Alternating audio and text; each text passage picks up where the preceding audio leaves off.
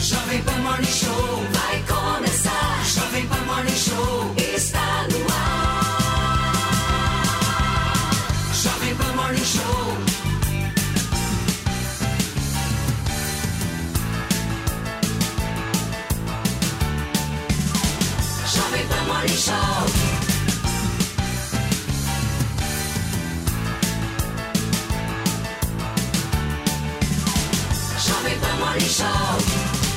Fala, minha excelência, bom dia, uma ótima quarta-feira, véspera de feriado, afinal de contas, amanhã é Corpus Christi, seja bem-vindo, o Morning Show tá começando aqui na programação da Jovem Pan. Agora, olha, conta pra mim, quem já fez aquela articulação pra gente começar bem o feriado? Só sei que eu e a nossa turma aqui do Morning, nós estaremos por aqui, mas tem gente que vai passar os próximos dias, sabe onde, Felipe Campos? Aonde? Na Bahia, bem Uau. diferente de nós, trabalhadores, é o caso do presidente Lula e da primeira-dama Janja. É, não Será que o tempo vai dar bom, gente, para tomar aquela aguinha de coco olhando para a belíssima vista do mar? Nós vamos descobrir já já com a nossa queridíssima Paula Nobre no programa de hoje. Olha, tem entrevista exclusiva no Morning, viu? Com o senador Ciro Nogueira, o homem que declarou nos últimos dias que a reeleição de Ricardo Nunes à Prefeitura de São Paulo é a melhor estratégia para derrotar Guilherme Boulos. E é claro que o nosso sofá mais caótico de todas as manhãs vai receber também a deputada estadual aqui de São Paulo, Marina Elô, aliada de Marina Silva, para um papo bem interessante sobre esse relacionamento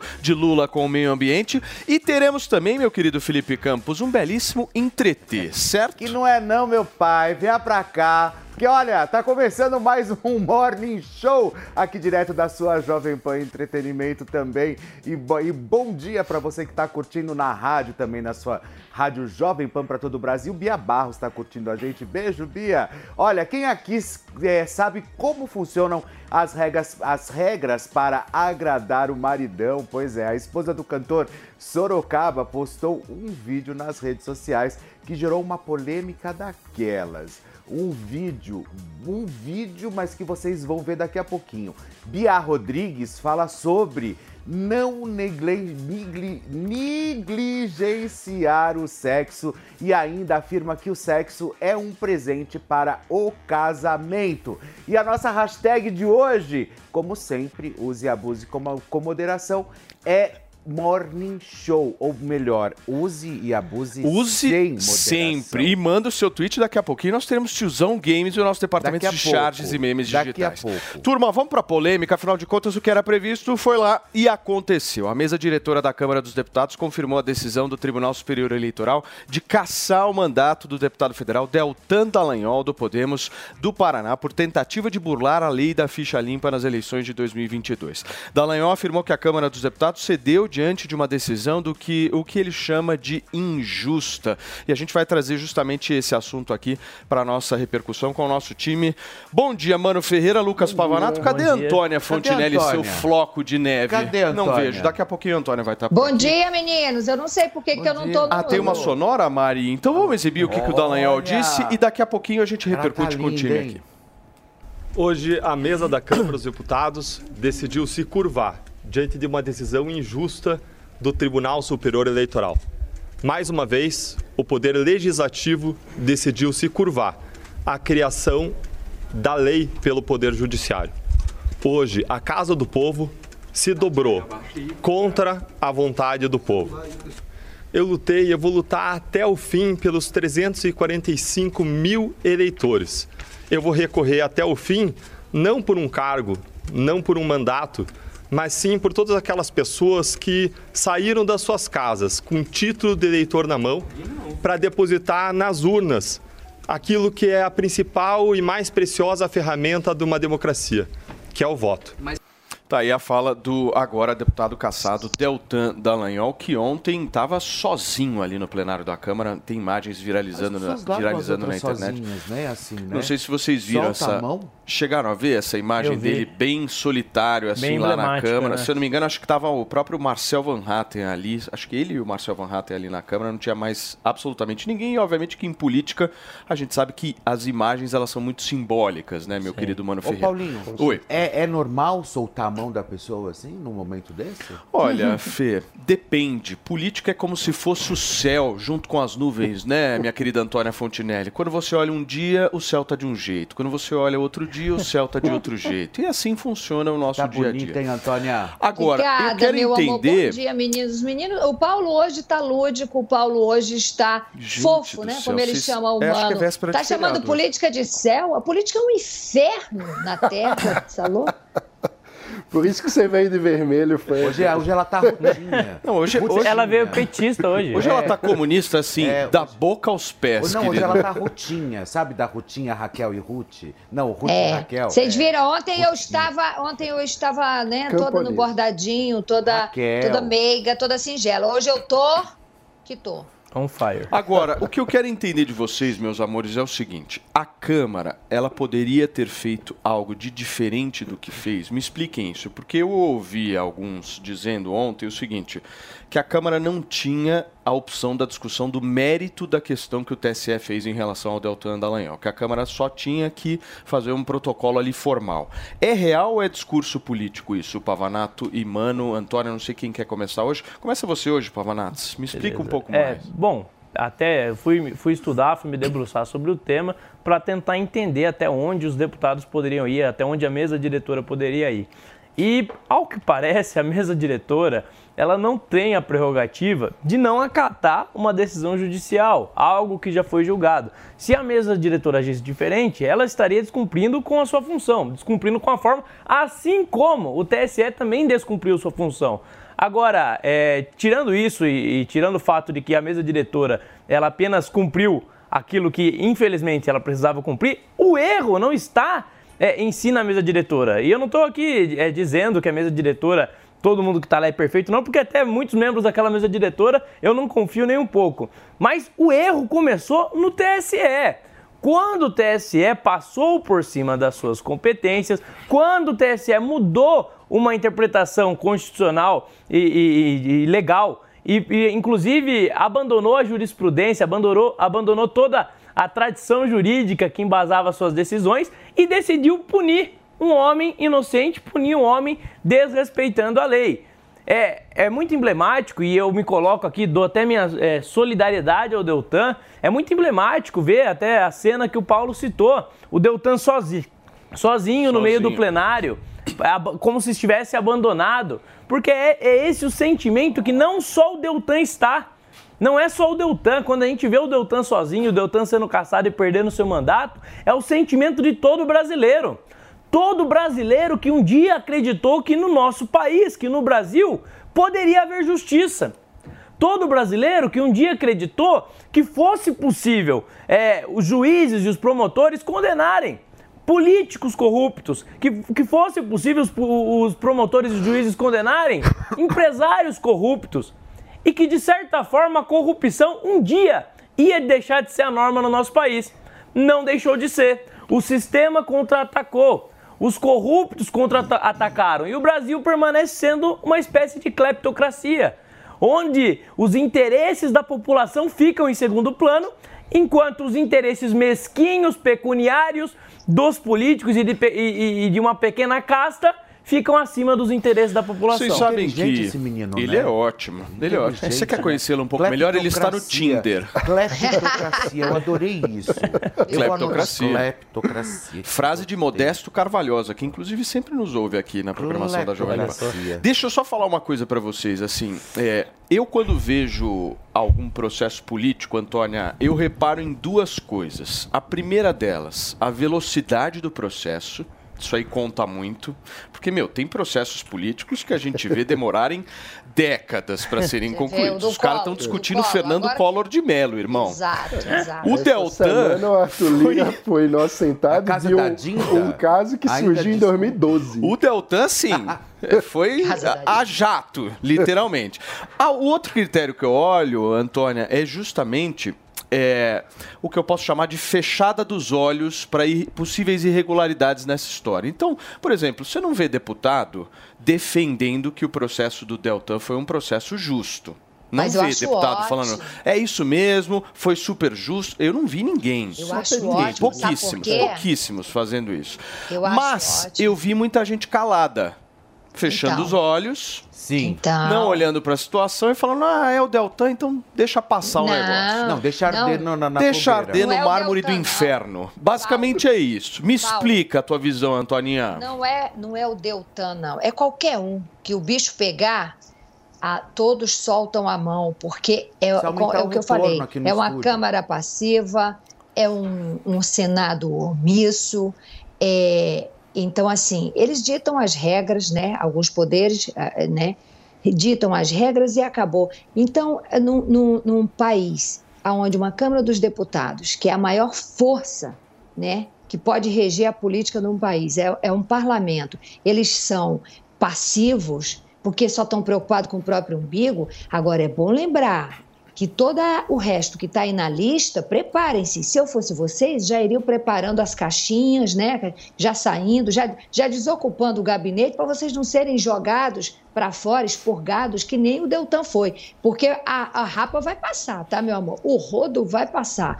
E aí é onde entra é, é, é, essa situação aí de deixar um homem sozinho, um homem que brigou com mais um outro, não interessa, agora estão discutindo ah, a forma, ah, porque teve grampo, ah, porque teve isso, ah, porque conversaram entre si. E daí? Eu só penso nos bilhões que foram devolvidos da Lava Jato. Se alguém devolveu é porque roubou. Então tinha alguma coisa errada. Esses homens precisavam fazer o que foi feito. E hoje, por uma questão de vingança, serem postos para fora, expurgados, depois de terem sido votados e muito bem votados, então prepare-se todos os demais que estão na lista, porque vocês calaram.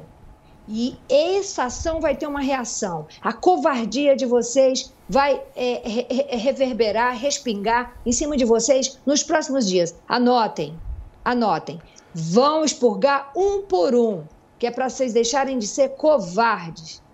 Então, mano, você concorda com a Antônia? Você acha que vai ter reação da sociedade em relação a isso? Olha, eu acho que pode haver, eu acho que é importante a gente lembrar que desde 2013, quando houve a eclosão, e vamos completar agora 10 anos, né? estamos em junho, vamos completar 10 anos dos protestos de junho de 2013, eu diria que desde então a sociedade brasileira tem uma é, tem, tem pulsante uma insatisfação com desmandos da classe política. E acho que isso não morreu. Isso pode eclodir a qualquer momento. Quando isso vai acontecer eu não sei porque desses 10 anos foram tantas manifestações de rua que o povo está cansado. Mas é, eu só queria dizer que o rito normal é o que foi feito, mas há precedente de é, Casa Legislativa se recusando a cumprir decisão judicial. Em dezembro de 2016, o então presidente do Senado, Renan Calheiros, se recusou a receber um oficial de justiça que foi entregar a ele uma decisão do seu próprio afastamento da presidência do Senado e no dia seguinte a mesa diretora do Senado também se, eh, se reuniu e se recusou a cumprir a decisão na época do Supremo Tribunal Federal. Então, o vê. rito normal é o que foi feito, mas já há precedente na história de que quando a política quer dar um sinal de, eh, De limitação, de reação em relação à decisão do Poder Judiciário, isso já aconteceu antes. Compreendo. Então não aconteceu dessa vez porque decidiram não fazer. E aí o que eu acho que isso descortina também é uma hipocrisia de muitos deputados, senadores que dizem no discurso eleitoral que estão revoltados com a politização do judiciário, que fazem todo um discurso sobre isso, mas que na prática Não agem. tomam atitude nenhuma. E isso vai se eh, verificar mais uma vez com a indicação de Cristiano Zanin para o Supremo Tribunal Federal, que muito provavelmente vai ser aprovado no Senado sem grandes dificuldades por parte, inclusive, daqueles da oposição, muitos bolsonaristas que dizem que a justiça está politizada, mas vão aceitar a indicação do advogado pessoal do presidente da República. Turma, olha só, o presidente Lula e a primeira-dama Janja vão passar o feriado de Corpus Christi numa praia da Bahia. A praia escolhida para descansar fica na base naval de Aratu, a pouco mais de 26 quilômetros da capital Salvador. Não é a primeira vez que Lula passeia por lá. Ele também foi outras vezes em seus dois primeiros mandatos à praia de Inema, dentro da base naval de Aratu. Por lá, um muro separa a praia de Inema, controlada pela Marinha, da praia de São Tomé de Paripê, que é aberta inclusive ao público em geral. Na programação de feriado, Lula recusou o convite para participar da Marcha para Jesus, que será realizada na Avenida Paulista, aqui em São Paulo. O casal Lula da Silva também passou o feriado de carnaval nessa praia, junto dos filhos do próprio presidente da República. Os presidentes gostam de passar feriados na praia, né? Porque é o seguinte, vocês também não vão falar do Bolsonaro no jet ski aqui não, né, Antônia? Ah, mas é bobagem. Não é querendo que de não maneira gosta nenhuma provocar vocês é aqui, não mas aí vocês só vão ficar olhando pro Lula fingindo que o Bolsonaro não fez isso, né? Gente, isso não é o menor problema. Eu quero deixar vocês nervosos. Isso não, mas isso não é o menor problema. Essa discussão é ah, o presidente vai passar o, o- o feriado na praia. Isso é o de menos perto dos absurdos que tem sido feito. Quem é que não gosta de passar feriado na praia? A gente que é bem ferradinho da vida, a gente vai passar feriado na praia. Por que, que ele não pode? Não ele pode. Isso é o de menos. A questão é o que, que essa gente faz pelo povo? Absolutamente nada. Então não tinha direito nem de, de botar a fuça de fora no feriado. Você acha, mano, que não tem o direito de colocar a fuça de fora no Tem feriado? direito de ter Fala um pouquinho sobre a feriado. fuça de fora. Lá vem o Paulo o- levantar que eu falei que não sei quem tem fuça e não nariz. Aí lá vem os processos. Não bota pra cima de mim, não, que eu já não tô boa, hein? Cadê o Floquinho, hein? Chama o Floquinho. Ô, Mas ô, o- Antônia, Antônia, cadê o Floquinho? O Floquinho tem que Floquinho estar não tá ali acalmar. pra isso. Hoje não tá aqui. Ah, cadê o Floquinho para lhe acalmar, Antônio? Mas o que me chama atenção nessa história é a recusa de participar Da da, Marcha para Jesus. Jesus, porque a gente sabe que esse é um público que o presidente Lula, se deseja unir, reconstruir o Brasil, precisava fazer gestos de Se aproximação. aparecer, vai ser vaiado. Então, mas, mano, o, o- o Lula não aparece em dois lugares. Nem em eventos de agro, que não sejam no Nordeste, certo? E nem em eventos mais evangélicos. Ele não tem aparecido nesses dois Nem voo segmentos. comercial, né? E nem voo comercial. É, o, o Lula tem evitado a todo custo situações em que podem gerar algum tipo de constrangimento, algum tipo de vaia, mas isso é uma contradição com o discurso dele. O fato é que a última eleição mostrou um país dividido e ele é presidente de um país dividido. E se ele deseja unir, reconstruir, como colocou no slogan do governo, ele deveria encarar a metade do país que não gosta dele, que está com raiva dele, que eventualmente tem ódio dele. Porque Não tá nem pra- aí, mano. Ele tá cagando pra essa gente. Ele tá preocupado com a Argentina, ele tá preocupado com a Venezuela. Ele quer que se lasque quem não gosta dele. Mas eu, eu acho que o pior, a pior parte é a seguinte: é, existe uma preocupação, de certa forma até legítima, de parte do público evangélico, não só evangélico, mas católico, cristão, com relação a, restrições, a possíveis restrições à liberdade religiosa, à liberdade de, de expressão. Por quê? Por conta dos amigos e dos relacionamentos que o Lula cultiva. Por exemplo, o bom relacionamento que ele tem com o ditador da Nicarágua. Então ele tem um bom relacionamento com um homem que é um, é um ditador que persegue cristãos. Aí existe uma desconfiança por parte do público cristão, por parte do público evangélico com relação a isso.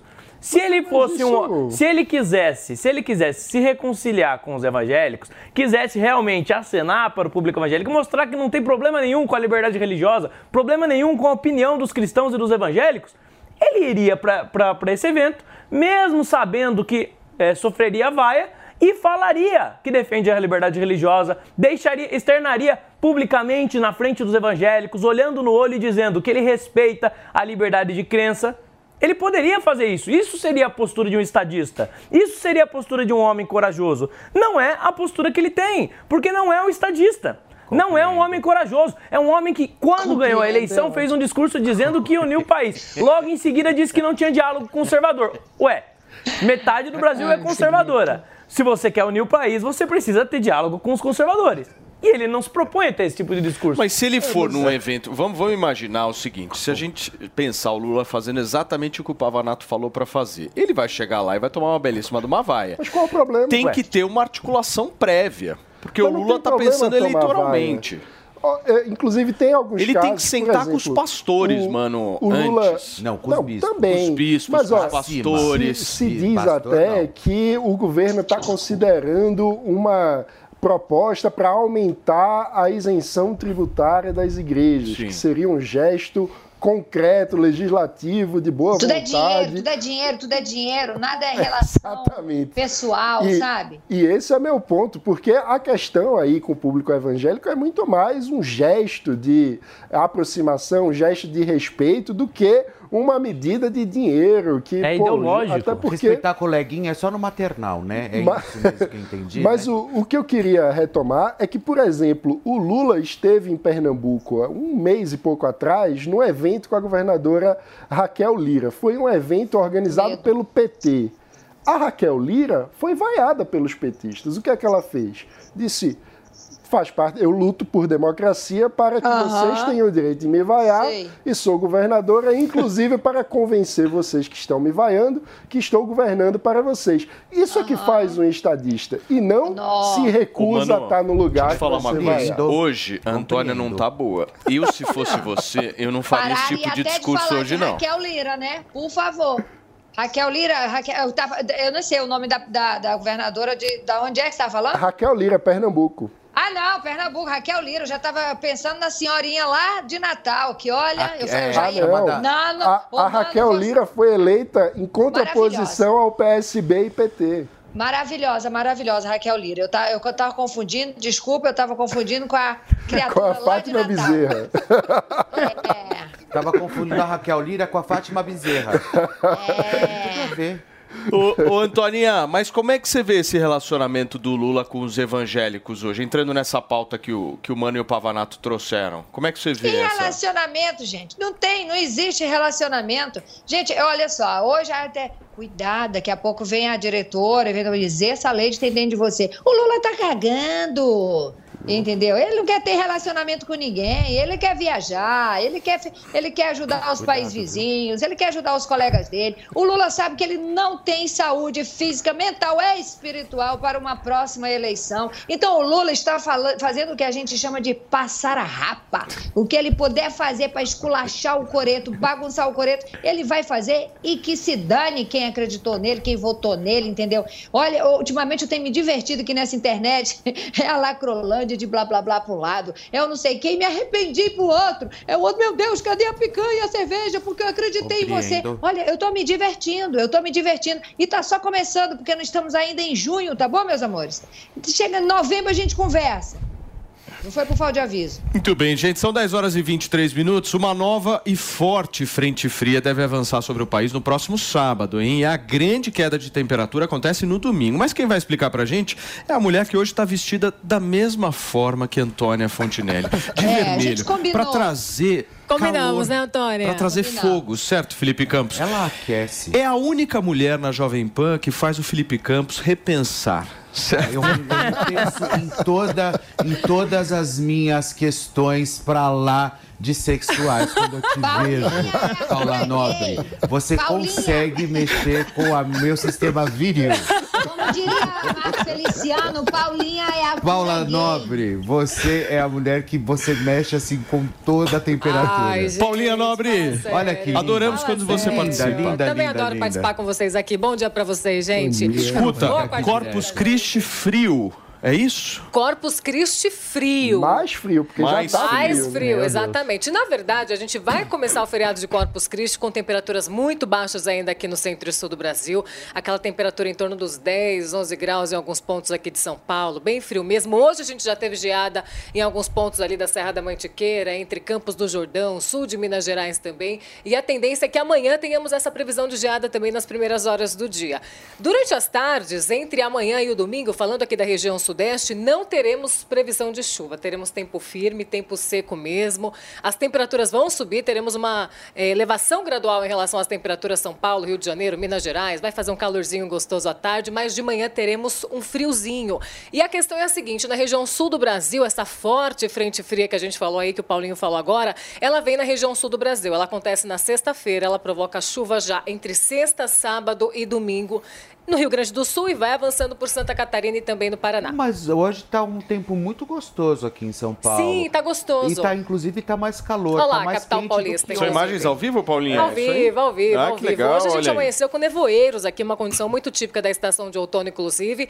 E aí esses nevoeiros eles vão se dissipando, vão dando lugar ao sol e as temperaturas mais altas. É isso que estamos tendo e é isso que teremos no feriado. Teremos essa elevação gradual nas temperaturas. Essa forte frente fria que o Paulinho falou, ela acontece no Rio Grande do Sul. Ela fica concentrada na região sul do Brasil. Sei. Região sudeste e centro-oeste neste feriado de Corpus Christi vai ser de Sei. temperaturas altas durante a tarde, em torno dos 28 até 30 graus, mas de manhã muito frio, muito E no gelado. final da tarde... Mas isso é o pior. Final da tarde voltamos com frio também, porque a gente Ah, vive que aquele efeito gostoso. cebola que a gente fala Efeito bastante, cebola. que a gente se veste de manhã. CC, não é? Exatamente, esse mesmo. Que a gente se veste de manhã com 300 blusas e vai tirando as roupas ali no fim do dia, usando roupas mais leves, porque o sol Sem aparece. contar que pra pegar uma gripe com isso aí. É. É isso aí, céu. exatamente. Ô, exatamente. Paulinha, é verdade que o céu de inverno é diferenciado?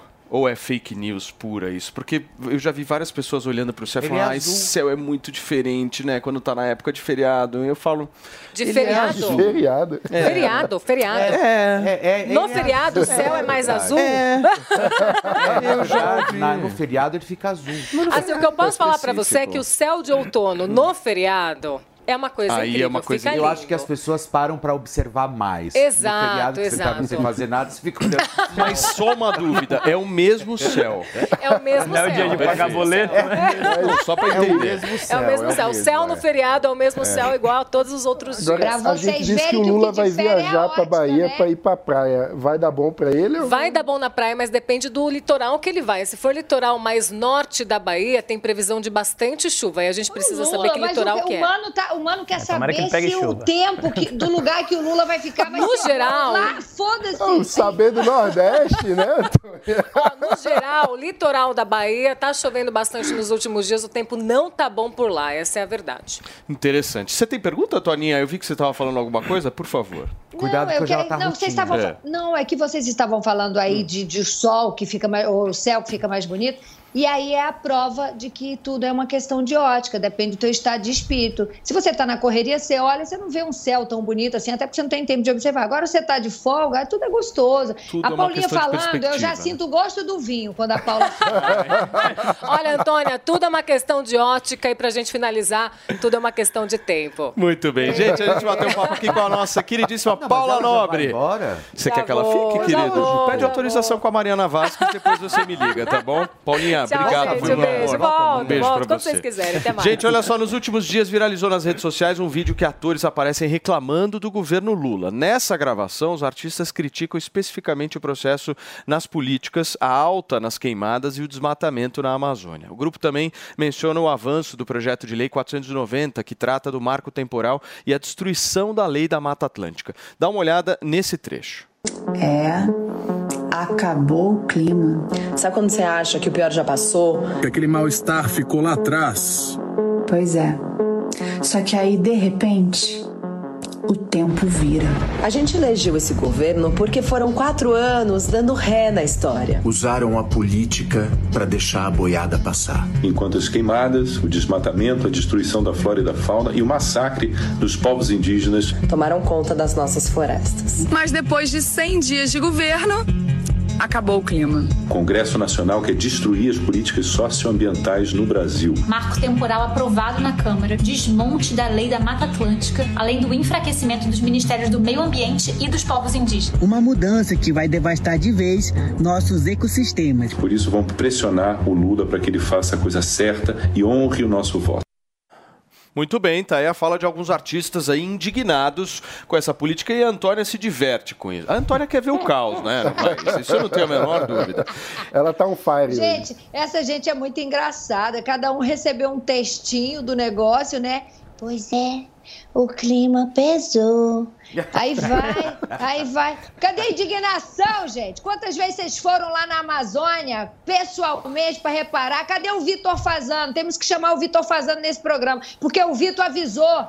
O Vitor falou, as piores épocas da Amazônia foi no governo Lula. O Vitor Fazano, sim, é um militante da causa, não é um lacrador, não. Ele trabalha entendeu? De verdade. E ele veio e falou: Mas vocês não, porque foi um retrocesso, o governo passado. Criem vergonha na cara de vocês. Isso, Vocês achavam que tudo, Vai, vocês Antônia, achavam que tudo ia melhorar na vida de vocês, que os salários homéricos da TV Globo ia voltar, entendeu? Mas que teve retrocesso na de política ambiental no Antônia. governo passado mesmo, Antônio. Antônia. Tá, mas tá, O que, tá, que você quer, Provo? tá Não vai pro... né, Ô, mano? você seguir nesse Antônia, caminho aí, eu não seguro o retrocesso tranco no aqui, hein, governo meu. passado. Antônia, O de agora tá maravilhoso, né, mano? Não, eu, eu critico toda semana que mais- mais uma coisa. E justamente por conta do retrocesso no governo passado, torna ainda mais grave que o governo não esteja fazendo um bom trabalho agora. Então, eu acho que os artistas, que a gente pode concordar ou discordar da opinião política deles, mas é muito melhor a postura independente de criticar e cobrar aquilo que acham certo do que simplesmente se fingir de morto, fazer de conta que não tem nada com isso e, e- e ficar calado enquanto o governo não cumpre o compromisso com a pauta ambiental que assumiu Boninho, na campanha. deixa eu só fazer um rápido break para você que está nos acompanhando pelo rádio. São 10 horas e 31 minutos. Daqui a pouquinho a gente volta. E para você que está na televisão, a gente segue por aqui buscando entender um pouco a repercussão desse vídeo dos artistas. Pavanato, Pavanato você está mais leve que a Antônia hoje. O que está acontecendo? Hoje eu tô moderado. É. Hoje eu tô Hoje ele tá centro-direita. meditado. Gozado que hoje, hoje, hoje o Pavanato, ele tá sendo uma espécie de sensatez. É o, Não é, o- que a semana passada. A fada sensata não é, a hoje. semana passada ele teve um problema na garganta. e aí ele ficou afastado um dia, porque não pôde vir. É que a, sem voz. a E namorada tá vindo visitá-lo pro casa, feriado, pensando- aí ele Entendi. tá mais leve. Não é? Antônia, Mas a, a questão é. Antônia, a questão que eu, você o que eu coloca ve- o dedo em riste. O que eu vejo. Com- primeiro- primeiramente, falou. antes de começar a falar, faz o L, né? Que todos vocês votaram no Lula e acreditaram que ele ia fazer um governo diferente do que os outros governos que ele tinha feito. E eu acho que durante o governo Bolsonaro houve muita histeria em torno da pauta ambiental, o que dificultava muitas vezes o debate. Quando, por exemplo, culpavam o governo, por exemplo, pela, pelas queimadas, como Por se o governo boiada, né? fosse responsável pelas queimadas. Você sabe muito bem que é, quando se tratava de passar boiada era sobre projetos na casa. Não estava falando O sobre que desmatamento de nem nada. boiada- Não estava falando disso. Você está Tá distorcendo falando uma disso, fala. para O governo que A de questão passar é, fizeram crime. histeria, disseram que o governo Bolsonaro era o responsável pelo desmatamento e agora o governo Lula bate recorde. Parabéns! Vocês elegeram esse cara e vocês são responsáveis por isso. Não adianta agora vir dar uma, uma de imparcial e achar e fingir que não sabia que o Lula é o que ele sempre foi. Que Lula- esse Lula é o mesmo Lula que lá no passado fez com que a Marina Silva saísse do governo, saísse porque não cumpriu o compromisso com a pauta ambiental que ele tinha assumido. E daí vocês é, me dizem, agora dizem para o público, que não sabiam que ele ia agir assim, assim de novo? Por qual motivo ele não agiria assim? É óbvio que ele ia agir assim. Então fizeram histeria no governo Bolsonaro, agora não fazem nem metade. É essa crítica ponderada. É a crítica de sapatênis, com toda a moderação. Não fala Não. do sapatênis Ai, também. o- clima, o clima não está bom. É, os Tá que o clima não está bom. No passado, é, até fazia um desenho da mata pegando fogo e colocaram uma girafa lá no Girafa. meio. Né? que Teve gente Girafa. compartilhando. Que que essa essa mesma girafa, galera. meu? Turma, olha dá, só. cara. O presidente Lula declarou que não é preciso existir rivalidade entre os setores da indústria e da agricultura. Durante o Aham. discurso, ele disse que a discussão de que a indústria e a agricultura precisam andar separadas é algo que não tem nem pé nem cabeça. Pegando um gancho em toda essa nossa discussão, a gente vai assistir o que disse o Lula agora. É preciso parar de construir rivalidade aonde ela não existe. A gente não pode dar corda para o discurso ignorante. Olha, por que, que eu poderia ser contra um produtor rural que quer terra para trabalhar? Por que, que eu poderia ser contra um grande produtor que está produzindo e vendendo sua soja ou fazendo o Brasil voltar a plantar algodão, coisa que o Brasil tem deixado de plantar? Deus queira que a gente produza muito mais, que a gente venda muito mais, que a gente exporta muito mais, porque tudo isso é riqueza para esse país. Muito bem, gente. Para ajudar a gente sobre esse assunto de clima, desmatamento e também políticas públicas para o meio ambiente, a gente está recebendo aqui nos estúdios do Morning Show, na Jovem Pan News, a deputada estadual de São Paulo, Marina Elô, da Rede. Ei. Tudo bem, Marina? Seja muito bem-vinda. Muito obrigada, é um prazer estar aqui, Paulinho, meninos. Obrigado Antônia, por ter prazer. aceitado aí o, o nosso convite, de verdade. Eu quero entender, para começar o nosso papo, você viu que a discussão aqui estava leve, sadia e sustentável. Um pouco histérica. né? É, exatamente. Mas eu quero entender de você, assim, você como uma das grandes aliadas aí da Marina Silva, como é que você vê a política ambiental hoje que o Lula está promovendo no governo? Tem um grande desafio, né? O desmatamento não é um botão que você apertar, agora pode desmatar, agora pode parar de desmatar. É um processo complexo que você precisa criar um sistema para combater o desmatamento. Na segunda-feira foi o lançamento do novo programa de combate ao desmatamento, que deu muito certo no primeiro governo Lula. Realmente caiu, foi responsável por 80% de queda no desmatamento. Foi o maior programa de redução do desmatamento no mundo e está sendo recomposto agora. A Marina Silva, quando saiu do governo, deixou 1.700 fiscais do IBAMA e agora tem menos de 700. Então, essa reconstrução está acontecendo. Vai ser difícil. O principal ponto ali dos artistas são ataques que têm vindo do Congresso Nacional. São projetos que estão acontecendo em ataques ao meio ambiente vindo do Congresso Nacional. Mas a gente tem bons sinais. É um presidente que se posicionou na defesa do meio ambiente. Então, a gente teve agora, segunda-feira, em Brasília, eu estava lá, teve o compromisso dele em vetar o retrocesso da lei da Mata Atlântica, que é muito importante aqui para o estado de São Paulo, o relançamento do programa de desmatamento, um compromisso com desmatamento zero. A gente vê um caminho. Deixa eu só receber quem nos acompanha pelo rádio. Para vocês que sintonizaram agora, são 10 horas e 36 minutos. Aqui no Morning Show da Jovem Pan, a gente está recebendo a deputada estadual pela rede de São Paulo, a deputada Marina Elô, discutindo a pauta ambiental aqui, as políticas públicas que o governo Lula está fazendo em relação a isso. Posso só fazer mais uma pergunta, só que é, para quem chegou agora do rádio, eu perguntei o que, que ela achava sobre as políticas públicas é, que o Lula tem feito nessa área ambiental. Eu estou sentindo a Marina Silva um pouco insatisfeita com os rumos que o governo está tomando nessa área ambiental. Isso é visível. Existe algum tipo de perspectiva dela sair do governo, dela deixar e não cumprir os quatro anos? E qual seria essa perspectiva? Se o Lula fizer o quê, ela sai? A Marina sabia que não ia ser fácil, aceitou esse desafio num momento de muito retrocesso para reconstruir a política ambiental do Brasil, com diversos ataques vindo do Congresso Nacional. Mas acho que todas as sinalizações que ela vem dando é de entender que o governo, que ela faz parte do governo, que ela apoia a perspectiva de que o Lula está dando essa prioridade para a política ambiental e ela sabe que se sair, os retrocessos vão ser muito maiores. É muito importante que ela esteja lá, porque ao estar lá, ela consegue garantir que os retrocessos não aconteçam e que os compromissos sejam cumpridos. Então, essa responsabilidade dela com o meio ambiente é maior com alguma insatisfação que possa acontecer. Não olham muito para o meio ambiente, num modo geral, deputada?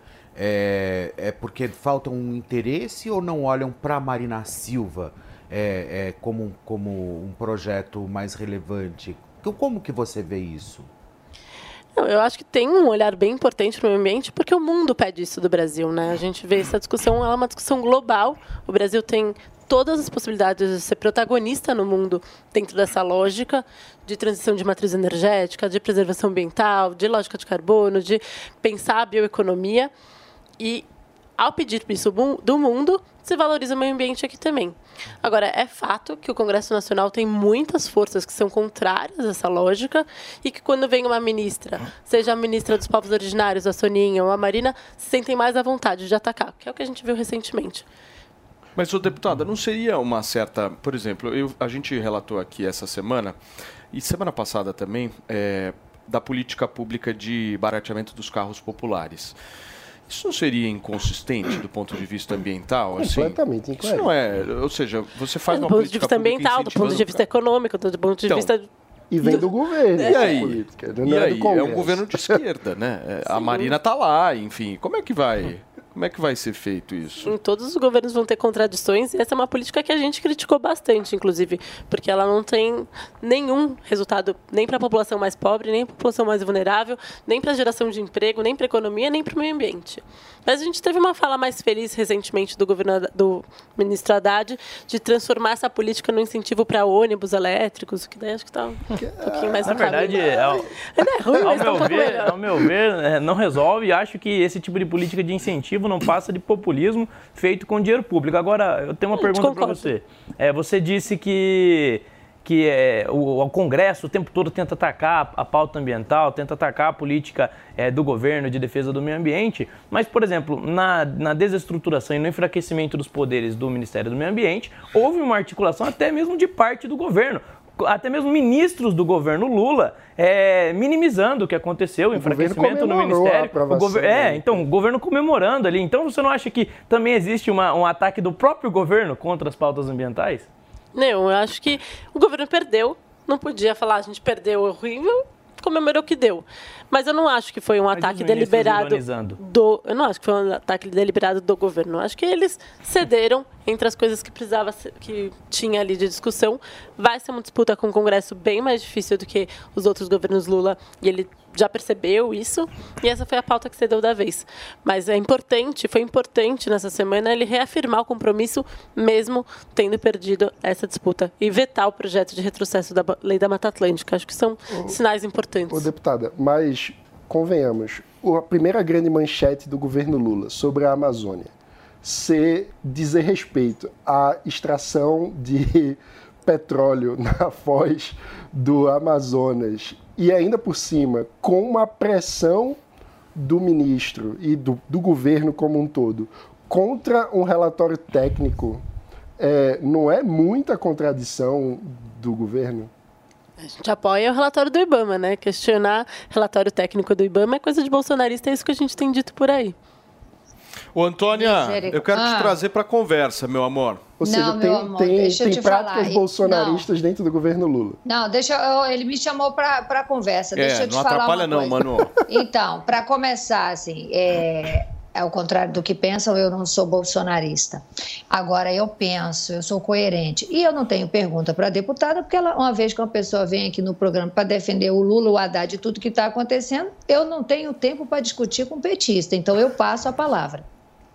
Ué, Não, mas Antônia, aqui, deixa eu me apresentar. Eu não sou petista, eu sou deputada estadual pela Rede Sustentabilidade, estou Eu no meu sei, segundo amor, mandato. Você tem, você tem simpatia, você defende as coisas absurdas que o governo está fazendo e eu não tenho perguntas para você, porque logo não temos o que discutir. Pensamos completamente diferentes. Eu não estou aqui para te afrontar. Antoninha, a gente, Oi. a gente que Eu pensa diferente, peraí. da Marina Silva. Peraí, Ela peraí. precisa fazer alguma coisa. Mas a gente que pensa diferente tem que sentar na mesma mesa para conversar, ô Antoninha. Não, mas temos é que porque, debater, deixa eu falar. Conversar, não, meu há amor, problema nisso. Não, não, mas deixa, eu- deixa eu falar uma coisa. Com todo respeito à deputada, entendeu? Ela já foi incoerente aqui várias vezes, porque ela, assim, primeiro fala assim, ah, isso é uma coisa de bolsonarista, ela, é ela trabalha com um movimento separatista, entendeu? Um parlamentar não pode pensar com cabeça de esquerda ou, de, ou, ou de direita. Ela não pode dividir as pessoas, é cabeça de bolsonarista. Ela já está colocando uma pecha nas pessoas, ela já está dividindo as pessoas. E, e o trabalho de um parlamentar é unir, é unificar, é ser coerente. é uma entendeu? crítica Então, à prática política. mas ela está o tempo inteiro Tá- defendendo fez uma comparação eu com a não prática converso- política do eu governo não anterior. com quem defende Bom. o errado.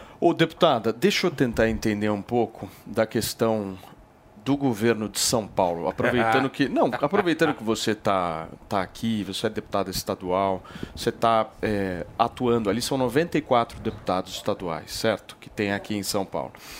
O governador é o governador Tarcísio. Você é uma parlamentar muito mais à esquerda e visível, sei lá, centro-esquerda. Eu não consigo talvez fazer esse, essa, esse rótulo de quem é direita mais e tal, mas é muito mais acho, né? progressista. Eu quero entender como é que é o relacionamento de deputados progressistas com o governador Tarcísio. Olhando aqui para São Paulo agora, pensando do, do ponto de vista, como é que está lá na Assembleia esse relacionamento? Acho que, Paulinho, posso falar por mim.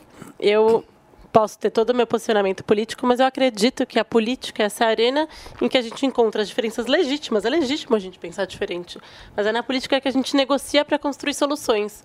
E é isso que pauta meu posicionamento político. Então eu converso com todo mundo, com todos os deputados, com todos os secretários, com o governador. Tenho uma ótima conversa com o governador e acho que a gente tem que conversar e a política é o espaço para construir soluções com quem está lá. Você acha que e ele esse é meu fazendo papel. um bom governo? Tem coisas boas e co- coisas ruins. Eu acho que é como todo governo, tem coisas boas e, coisas quais ruins. O lado bom que eu posso citar é que ele tem uma abertura para o diálogo e isso precisa ser valorizado na democracia. E, e qual é o principal ponto negativo do governo Tarcísio? Acho que tem alguns que a gente pode citar. A gente criou uma Secretaria da Mulher e não deu orçamento para a Secretaria da Mulher.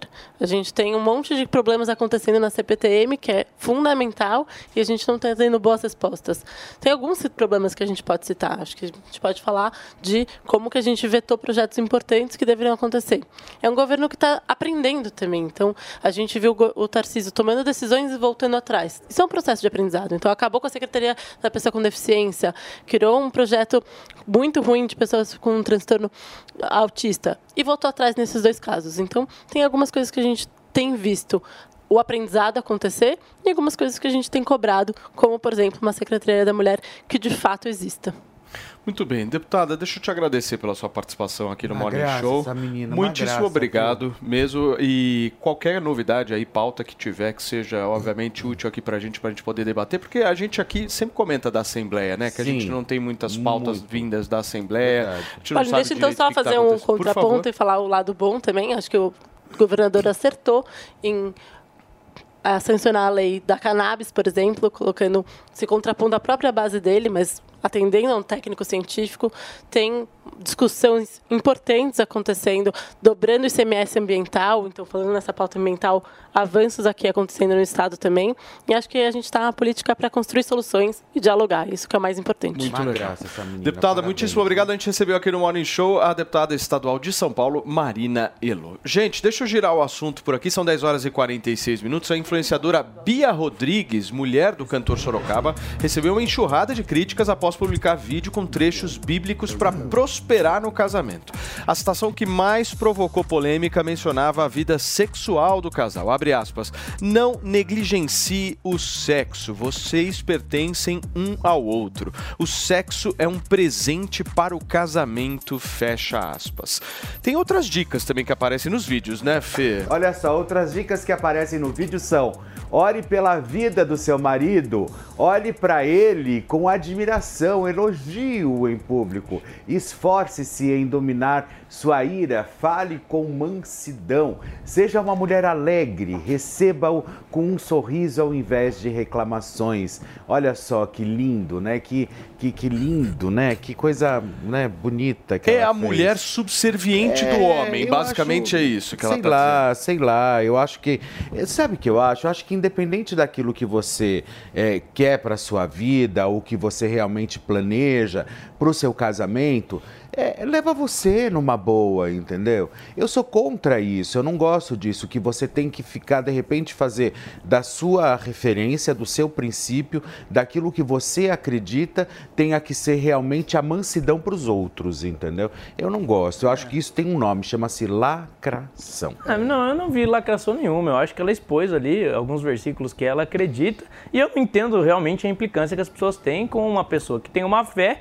Né, usar determinados eh, versículos como guias da sua não, vida. Não é, não, é usar, não é usar versículo, é você colocar é, é, a mulher também como subserviente, né? Mas é, eu não acho dentro, que da, isso... dentro da lógica cristã, a mulher ela se submete ao marido e o marido se entrega pela mulher. É, é isso, isso é a lógica cristã. O cristianismo ensina o ser humano a servir, um ao outro se servindo. Então é natural que a mulher sirva ao marido E e, aí, que o marido também isso? sirva a esposa. Como chama É isso? assim funciona. Relação? Relação, né? Exatamente. É É, o que, a- é o que a Bíblia ensina. E ela está defendendo o que ela acredita. Compreendo. Ô, mano, eu quero entender se você é mais cristão ou não nessa história. Olha, eu concordo com o Fê. Eu acho que a privacidade do casal é uma coisa que compete a cada relação. Não tem que ficar cagando regras sobre a vida dos outros, como que os Isso outros devem gosto. fazer. É, mas você não defende a liberdade de expressão? Não é? Não, liberdade de expressão para criticar a expressão do outro também, né? Eu não estou dizendo que ela deve ser proibida de falar, ela tem direito de falar. Estou dizendo que eu acho mais adequado quando cada um cuida da sua vida privada e deixa que os outros cuidem das suas vidas também. É, o, Então, que- o que eu vejo é a assim, é quando a é Angélica importante. fala de dar um, um vibrador de presente pra mãe, não tem problema nenhum. Agora, quando a Ah, mulher mas fala eu um falei. versículo... Eu xinguei a Angélica. Não, concordo. Eu xinguei a Angélica e ainda fez. pedi pra ela fazer um vídeo mostrando como usava. ainda falei, pede pra sua mãe fazer um vídeo usando o vibrador. Mas eu tô falando da galera Isso da eu rede falei. social. A bolha da rede social se incomoda pra caramba porque a mulher citou um versículo. Aí quando a outra fala de dar um vibrador, é, não tem problema nenhum, ela pode falar, ué, por que, que um pode e outro não pode? Cada um fala o que Me pensa. explica, Antônia, a tua quiser. visão sobre isso. Ah, eu vi a carinha da moça, é uma jovem, tá apaixonada. não vi, não vi nada demais. Não me agrediu em nada. Meu Maltratou Deus, tanto. Saúde, Antônia. Você tá bem, meu amor? Perdi a voz. Voltei, recuperei. Não vi nada demais, gente. Deixa a menina falar. Agora, é, é assim, é, eu, não, eu não entendo uma Maíra Card dizer que quer servir pro resto da vida um homem. E sair vindo da Maíra me agride. Agora, essa mocinha aí falar que tem que olhar pro marido com admiração. Eu acho que se a gente tem que olhar pro parceiro da gente com admiração Olha, mesmo. não maltrate acho- mais as eu acho visitas, que, hein? Eu acho que bom encontro é de dois, sim. Mas o, a o mesmo vale dele para com ela. É importante que ela diga isso também. Aí eu não vejo mal nenhum. Rutinha, Hum. não maltrate mais as visitas, hein? Hum? Não maltrate mais as visitas, Rutinha. Ah, não, eu não maltratei, não. Isso aqui é, é um, um negócio de debate. Eu acho que a gente é livre para dizer o que a gente está afim de dizer. Dizer que eu não quero é, é, é, divergir com ela, com as opiniões dela, não é maltratar, não. Olha, Ui, caiu o telefone. Escuta, a Rutinha Hoje eu tô no não celular, era do gente. bem? Não, a Rutinha era do bem, mas a gente tá fazendo contraponto. Porque tá. ela é a do Raquel. mal, a gente chama ela de Rutinha. Entendi, entendeu? perfeitamente. Gente, ver ela é Quadro, boazinha. gente, eu tô no quadro, porque hoje eu tô no celular, porque eu acho que a imagem do, celu do meu celular é melhor do que a do computador. Você tá linda, você do- tá linda. Tá bem, viu? Antônia, Parabéns. tá bem. Gente, são 10 horas e 51 minutos na manhã desta quarta-feira. Olha, vamos chegou. falar sobre a saúde sexual do homem Isso é agora, muito Fê? importante. Tudo bem, Paulo? Tudo Porque certo? o Manolo sempre tá aqui com a gente e, meu, ele explica de um jeito muito mais fácil pra gente entender um Como é que problema. tá, Paulo? Tudo bem? cara, Tudo bem, querido? Você é muito didático, Manolo. Um Obrigado, problema obrigado. que afeta muitos homens, que é a impotência sexual, e que muitos homens se calam em relação a isso, meu Com amigo. certeza. A gente vive hoje uma sociedade, uma correria danada, corre aqui atrás. As pessoas estão fazendo um malabarismo para pagar as contas. Isso vai gerar uma ansiedade, um Claro. estresse, um cansaço. Vai afetar o quê, Fer? Desempenho sexual, Verdade. performance sexual. Então, quando a gente fala do Max Viril, produto diferenciado por quê? Vai nutrir o cérebro, vai nutrir o corpo, vai, a- principalmente a ansiedade, o estresse, ele vai controlar. Isso é Sim. importante. Aquela crise de nervo, sabe quando a pessoa fica nervosa? Afeta diretamente o que? O seu desempenho Mas sabe o que eu queria falar hoje? Porque, na verdade, eu tenho recebido muitas. eh, muita gente me para na rua perguntando como usa o Max Viril. Então, às vezes, as pessoas não Sim, sabem sim. como usa. Então, você tem uma cartela. É, uma cartelinha. Vem, vem 15 comprimidos. Isso. E aí, como que você faz? Você toma um todos os dias? Como que é? Explica pra gente. É interessante a gente explicar, porque o Max Viril ele é muito concentrado. Ele tem a nanotecnologia, tem várias vitaminas, como o zinco, Hum. o magnésio, e tem a arginina. A arginina, olha só, ela é um, um princípio ativo natural que tem comprovação científica como vasodilatador. Sei. Olha que interessante, ele tem na composição do Max Viril. Você vai tomar de três em três dias, de três em três dias, com resultado imediato. Então é importante a gente dizer isso que vai aumentar os níveis de energia. O Paulo sempre fala da atividade física, É. De academia. três em três dias, às vezes os 15, caras- então dá 45 dias uma cartela. 45 Tem os dias caras uma tomando pra fazer academia, né, Manolo? Para academia, né? Às vezes, normalmente para estufar os músculos, né? Melhorar ali a oxigenação das Dá mais veias. vitalidade, é isso? Isso. Ok. E no caso é, da intimidade, do homem que tem a disfunção, a impotência, ele é vasodilatador. Então ele melhora esse fluxo sanguíneo e dá capacidade física do homem ter uma relação. Agora, vamos falar de promoção, né, Promoção. Felipe Campos? Afinal de Promoção. contas, essa promoção de hoje, véspera de feriado, tá todo mundo querendo organizar a vida, meu Sim, querido Manolo. sim, sim. Como que a gente faz? Olha só, Paulo, uma coisa que é importante a gente falar, o Dia dos Namorados está aí também, né? verdade. Você que é casado, Isso você é tem a verdade, bem namorada, lembrado. né? Você tem a pessoa que você ama.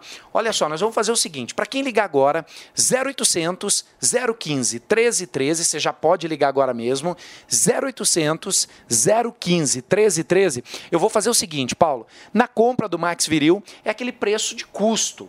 Max Viril com preço de custo, que é 60, e- olha, ó, 69% de desconto. 69%. Isso. Boa. 69% de desconto. Isso é bom. Eu vou mandar esse óleo, que é o Tá. óleo para controle de ejaculação, Ejaculação rápida, precoce. precoce, para usar ali na hora H.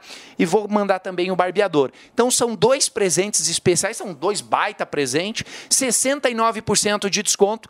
E a gente faz, de- tem várias formas de pagamento. Isso é bom, hein, Manolo? A gente atende São Paulo, o Brasil todo, Ligação entregamos em gratuita casa. Frete grátis, Frete grátis, ou seja, isso. o cara não vai pagar o frete. Não Você vai tem que pagar nada. o telefone, você aí, meu amigo que está nos ouvindo aqui na Jovem Pan, 0800 015 1313. Vou repetir para você ligar agora e falar que estava ouvindo o Morning Show. 0800 015 1313. Liga lá, garante o Max Viril. Max é um o melhor do Do Brasil. Obrigado, Manolo. Turma, nós vamos para um rapidíssimo intervalo comercial. É muito curto e já voltamos. Agora você fica com o giro de notícias aqui da Jovem Pan. Valdemar Costa Neto afirma que TSE errará se condenar Bolsonaro. Ex-presidente será julgado no dia 22 de junho e pode se tornar inelegível. Dallagnol diz que vai recorrer da decisão após Câmara confirmar cassação. Deputado Cassado afirmou que os parlamentares se curvaram diante da decisão do TSE.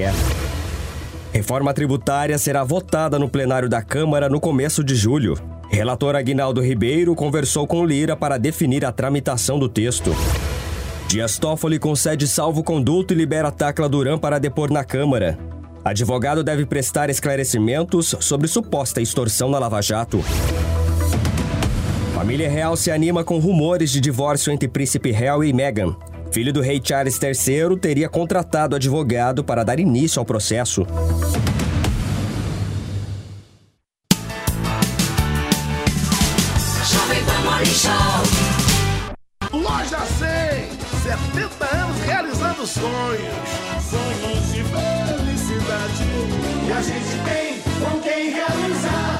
Há 70 anos tem alguém, ainda bem que tem. Loja 100. Eu acredito em informação financeira, em educação financeira. Por isso que eu criei o Minuto Toro de Ouro e depois o curso Toro de Ouro.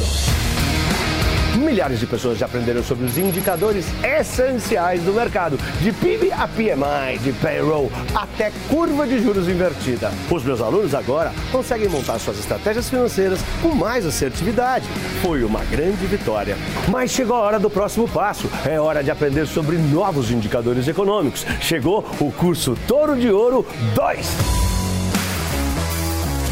Você vai aprender o que é índice de força relativa, reflação, como funciona o mercado de commodities. Esse curso foi feito para você que já fez o curso Toro de Ouro 1 e para você que já conhece alguns indicadores do mercado e quer se aprofundar para se tornar um expert. Acesse a newcursos.com.br e garanta a sua vaga. Eu sou Pablo, vai Torinho! A Jovem Pan está no Telegram. Nunca foi tão fácil ficar bem informado. Para baixar o Telegram, siga o passo a passo. Na sua loja de aplicativos, procure por Telegram.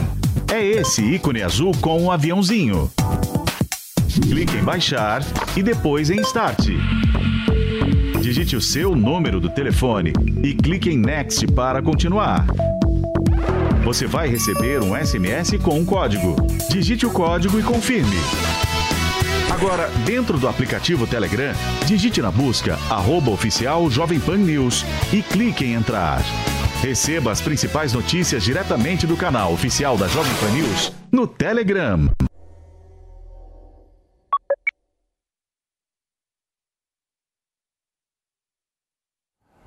Muito bem, turma. Nós estamos de volta? Estamos voltamos? Hoje sem vinheta, olha só que interessante. turma, são 10 horas e 58 minutos. O pastor André Valadão teve mais uma atitude polêmica e preconceituosa contra a comunidade LGBTQIA, ao divulgar um vídeo sobre o culto de uma igreja em Orlando, nos Estados Unidos. Na publicação, a frase Deus odeia o orgulho traz a palavra orgulho pintada com as cores do arco-íris que simboliza a comunidade. Isso tudo justamente no mês que é marcado para exigir direitos e respeito à diversidade sexual e também diversidade de gênero. Dá uma olhada nesse trecho. Deus odeia o orgulho. Ele repugna qualquer atitude de orgulho, porque Deus não está com quem se orgulha, Deus está com quem se humilha. O mês do orgulho, eu considero que hoje é o mês que Deus mais repugna na humanidade. Muito bem, tá aí a fala do pastor André Valadão, que repercutiu muito nas redes sociais, e ele usa a palavra de Deus sendo o representante de Deus aqui na Terra para dizer o que Deus pensa, certo? O meu ponto é o seguinte, é, dá pra gente achar que Deus odeia alguém? Que absurdo, que absurdo, que absurdo. O que, que vocês acham sobre isso, hein? Eu não acho que ele quis, eu não acho que o André. Existe algum ser humano Eu não na acho, na Terra- verdade, que o André quis. Eu não acho que ele quis levar para esse caminho.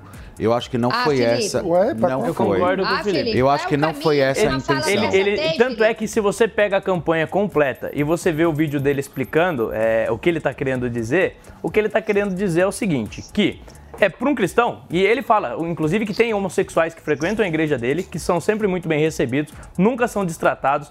Ele é contra qualquer tipo de violência ou perseguição ou discriminação contra homossexuais. Ele deixa isso bem claro, é só ver fala é os essa? vídeos que ele postou. Quando ele critica o orgulho, primeiro ponto. Do ponto de vista cristão, o orgulho, ele é realmente detestável. Qualquer tipo de orgulho cristão não é, não é uma pessoa que acredita que o orgulho seja algo positivo. Nats, deixa eu só receber quem nos acompanha pelo rádio, só para todo mundo poder entender. São 11 horas da manhã, turma. A gente está repercutindo aqui uma fala do pastor André Valadão, que polemizou ao extremo com a comunidade LGBTIA+, dizendo que Deus odeia o orgulho. E o Pavanato tá fazendo Deus um não comentário odeia dele sobre nada. isso. Beleza. Deus, Deus odeia sim, Antônio. Deus odeia o pecado e está na Bíblia. O Paulo disse aqui, o, André ele tá falando em nome de Deus? Ele não está falando em nome de Deus. Deus falou em seu próprio nome para o cristão na Bíblia Sagrada. Então você usa os textos bíblicos como fonte de revelação e como, como fonte daquilo que você acredita. Então o André, em nenhum momento ele disse que tem que ter violência, muito pelo contrário, ele disse que deve a violência contra homossexuais, qualquer tipo de discriminação deve ser sempre combatida. O que ele está dizendo é o seguinte: primeiro, o orgulho não é uma postura cristã. O postura cristã é sempre uma postura de humilhação. Segundo ponto, um cristão, e ele está falando para um público cristão, ele não está querendo impor nada para ninguém. Você tem o direito de ter sua fé, de ter é, é, as suas práticas, o seu comportamento da forma que você bem entende. Mas para um cristão, ter orgulho e defender um dia de orgulho é, sobre uma prática que para Deus e que está na Bíblia como uma prática pecaminosa é errado. Um cristão não pode ter orgulho daquilo que a Bíblia diz que é pecado. Então ele está discursando para um público cristão. Você precisa concordar com o André Valadão? Você precisa achar que é, é, a prática homossexual Tá, é um pecado? agora, Não. agora eu vou falar porque, dá licença, porque é o meu lugar de fala. dá licença, que é o meu lugar de fala. Não, eu teria todos os direitos de chegar aqui e lacrar. Todos os direitos chegar aqui e lacrar. Mas eu sou o primeiro, eu sei do que ele está falando, inclusive sobre a parada do próprio orgu- orgulho gay, que é o mês em comemoração. Mas eu vou dizer muito bem, assim, eu não, eu não acho que, é, em primeiro lugar, foi o que ele quis é, profetizar ou dizer ali. Eu não gosto desse tipo de, de, de lacração ou de lacradores. Eu sempre, olha, eu participei da primeira, mas da primeira parada do orgulho gay. A primeira, nós éramos 800 pessoas saindo de frente uma ASP. Eu acho que a parada ela perdeu completamente a relevância. Completamente. Virou, um, um- virou assim um banzé a parada gay. A parada gay, infelizmente, hoje você vê gente fazendo sexo em plena paulista, você vê assalto, roubo, você vê absolutamente tudo. Eu não posso concordar com isso. Eu não sou representado por isso. Eu não sou. Desculpa. Não sou. Por mais que as pessoas tentem, por mais que as podem me xingar, podem falar o que quiserem. Tem um monte de lacrador aí que vai me xingar. Onde já se viu com esse discurso? Tudo bem. Ok, tá tudo certo. Eu não ligo, eu não ligo, porque a partir do momento que eu tenho a minha opinião, eu quero que ela seja preservada também da mesma forma como as pessoas têm a, delas. Mas eu não, eu não posso ser, eu não posso ser representado, por exemplo, por gente fazendo sexo em cima de trio elétrico. Não posso. Eu não posso simplesmente banalizar isso e achar que tudo isso é lindo, maravilhoso. Eu acho que existe sim o movimento, ele é, ele é eu acho que tudo girou a favor, aconteceu, foi bacana, ok. E toda, e toda a conquista ela vem através de uma manifestação. Mas hoje a baderna que é, hoje infelizmente do que fizeram e a forma, a forma, eu estou falando da forma. Não estou falando da conduta, ok? Estou falando da forma como está sendo conduzida.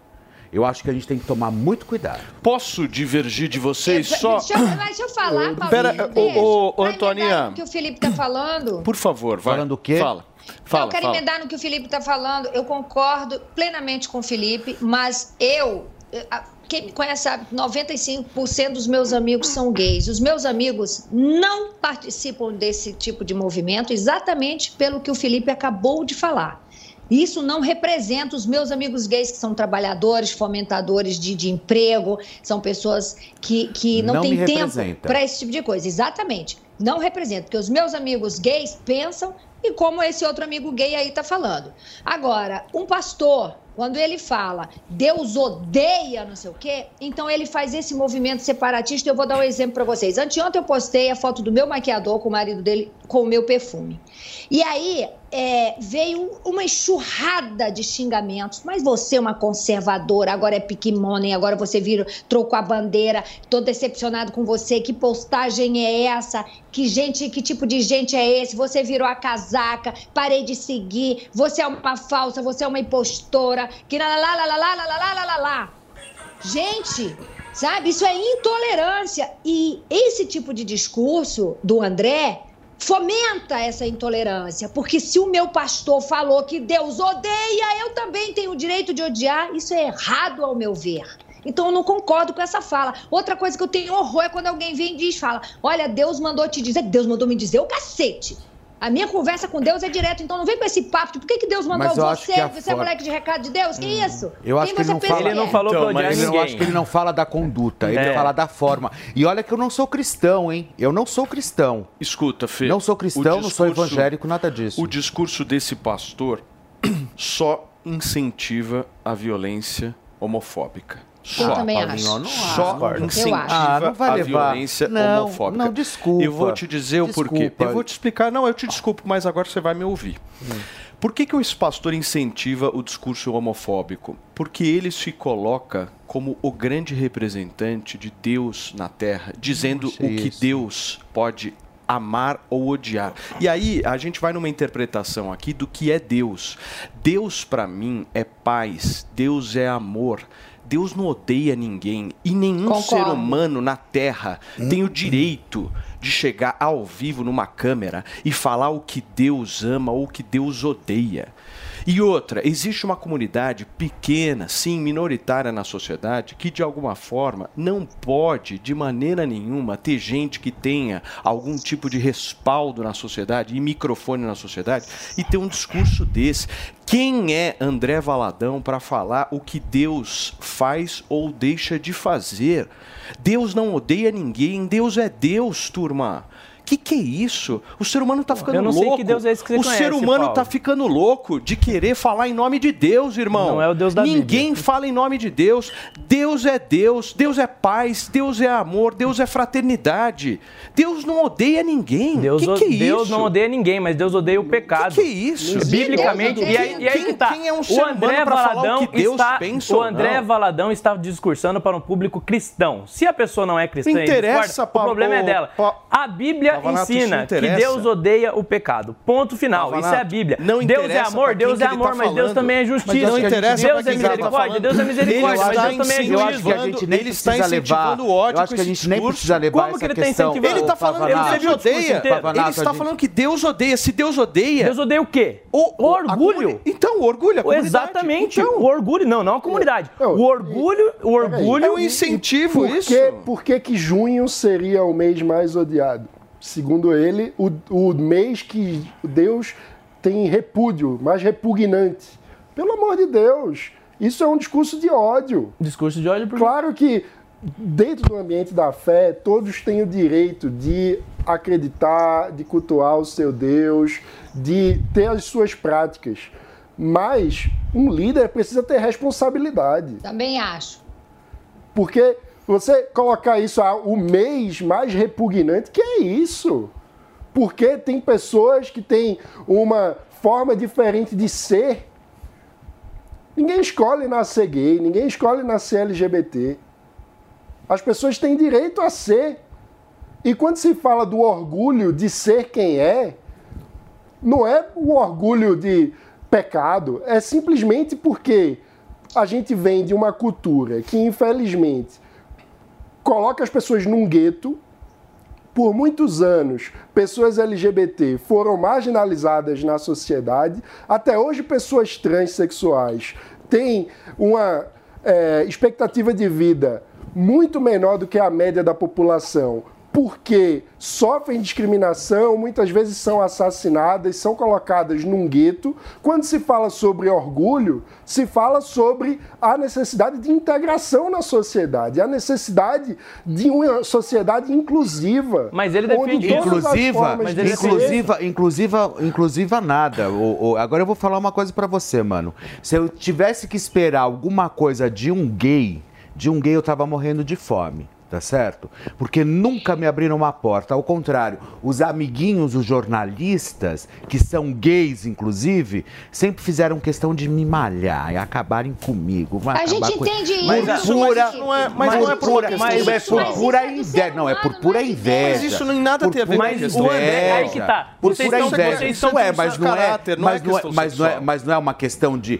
vamos nos unir, vamos fazer as coisas acontecer. Mas- Nós gays mas temos- a sexualidade gay não, não passa vota em gay não vota em gay, tá? Gay não ajuda gay, essa é a grande verdade. Essa é a grande verdade. Não ajuda, Paulinho. Eu tô te falando, eu tô, tô falando com categoria. É mentira isso. É hipocrisia. É bom pra farra, quando vai pra Paulista, pra mostrar a bunda, pra fazer sexo num em- no, no meio da rua. Aí sim vale a pena. Aí faz aquela multidão, a turma da lacração vem e tá tudo certo. Agora, gay não se ajuda. Não estende a mão um pro outro. Mas essa, ô, vocês, essa- o negócio essa- é, vocês estão pensando, vocês estão Pra pensando fechar, Pablo uma. Frase do André Valadão e generalizando, sem ouvir o conteúdo. Durante o conteúdo ele fala o tempo todo contra a discriminação, contra a violência. É, diz que na igreja dele os homossexuais são sempre muito bem recebidos, que diversos membros lá é, são homossexuais, mas ao mesmo tempo ele afirma uma verdade que para o cristão é verdade, que o cristianismo é condena Pra- determinados pecados. Para finalizar, a palavra de João da Bíblia.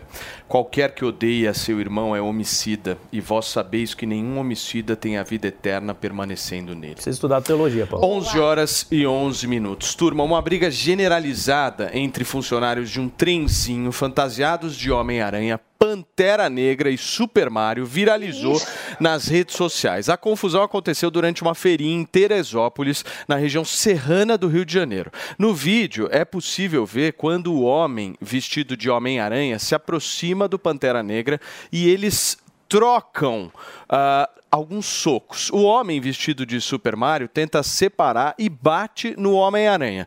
Durante a confusão, é possível ver outros personagens tentando, inclusive, apartar a briga como um segundo Homem-Aranha. O Super Choque, Capitão América e também a Vandinha da família Adams. Os envolvidos foram conduzidos por policiais militares até a delegacia. O homem que interpretava o Homem-Aranha, gente, teve o nariz quebrado e está internado, aguardando para saber se vai ou se não vai precisar de uma cirurgia plástica. Tá aí, olha só que imagem maravilhosa eu achei- para uma véspera de Sabe de uma coisa? Eu achei que a Antônia tava lá no meio. Você achou que eu era falei, eu Antônia? fiquei, gente, quando eu recebi esse vídeo, eu falei, gente, será que a Antônia tá no meio? Antônia tá indo que personagem. É, eu falei, será que eu vou ficar assistindo aqui? Vou ver se eu vejo ela em não, algum gente, momento se eu ali. tivesse aí O que eu achei de mais Coringa. engraçado. Super Mario. O que eu achei mais engraçado foi o Super Mario tirando a, a cabeça pra poder entrar no rolo. Eu achei isso maravilhoso. Gente, é o maravilhoso. apocalipse, pelo amor de Deus. Gente, que cena. O que Olha, será que aconteceu para chegar nessa briga? louca! Vocês sabem que às vezes parece o Morning Show essa. não, não, não é Quase todo nada, dia, não, né? mas é. Olha só, turma, o Partido Progressistas vai apoiar inclusive a reeleição de Ricardo Nunes à Prefeitura de São Paulo. Segundo o ex-ministro da Casa Civil, Jair Bolsonaro, o Ricardo Nunes atualmente é o melhor nome, o nome mais estratégico para derrotar o deputado federal Guilherme Boulos na disputa municipal de 2024. Boulos é o candidato da esquerda e tem o apoio do presidente Lula. Sobre esse assunto, a gente vai bater um papo aqui com o presidente do Partido Progressistas, o senador Ciro Nogueira, que já está conectado Cirão aqui. Tudo aí, bem, senador? Ciro. O senhor me ouve bem? Perfeito, um prazer estar com vocês. Senador, vamos repercutir essa fala. Então, o Progressistas vai de Ricardo Nunes no ano que vem? Olha, nós temos um desafio enorme de impedir a chegada de uma pessoa com a característica do Boulos na eleição do próximo ano. É, eu vejo que muito difícil um candidato da direita ganhar a eleição em São Paulo. Eu lembro que o Tarcísio, o Bolsonaro e o próprio astronauta perderam a eleição passada, apesar de ganharem no Estado. perderam a eleição em São Paulo. Então a esquerda é muito forte. Você vê pelas próximas próprias pesquisas, o Boulos está bem à frente. E nós não podemos, em hipótese nenhuma, permitir que uma figura como Boulos chegue à prefeitura de São Paulo, que será uma sinalização muito ruim até para o próprio país, para o próprio governo do, do presidente Lula, que a população estaria apoiando esse tipo de extremismo que seria trágico para a história de uma cidade como São Paulo. Ô, senador. Eu acho que a melhor forma, a melhor forma de ganhar a eleição é tendo um candidato de centro com o apoio da direita. E eu acho que a pessoa hoje com o melhor perfil, até porque tem direito à reeleição, é, acho que tem, ele tem um, é, é, um desconhecimento ainda muito grande na cidade de São Paulo. Se for bem é, conduzida essa campanha, nós teremos chance de derrotar o bolo, sim. Ô, senador, só uma dúvida. Essa articulação que o senhor está mencionando aqui para a gente, ela seria concretizada através de uma vice na chapa de Ricardo Nunes? O Progressistas gostaria de indicar vice? Seria o PL? Como é que seria essa construção? Eu gostaria de ganhar a eleição, né? independente de questão de vice. Acho que o natural seria o PL indicar o vice. né? Mas é uma discussão ainda para ser feita. Nós temos que entrar na eleição com o melhor nome para compor essa chapa, certo? E até aguardar até o próximo ano se o Ricardo Nunes se torna competitivo, com, com viabilidade de ganhar essa eleição.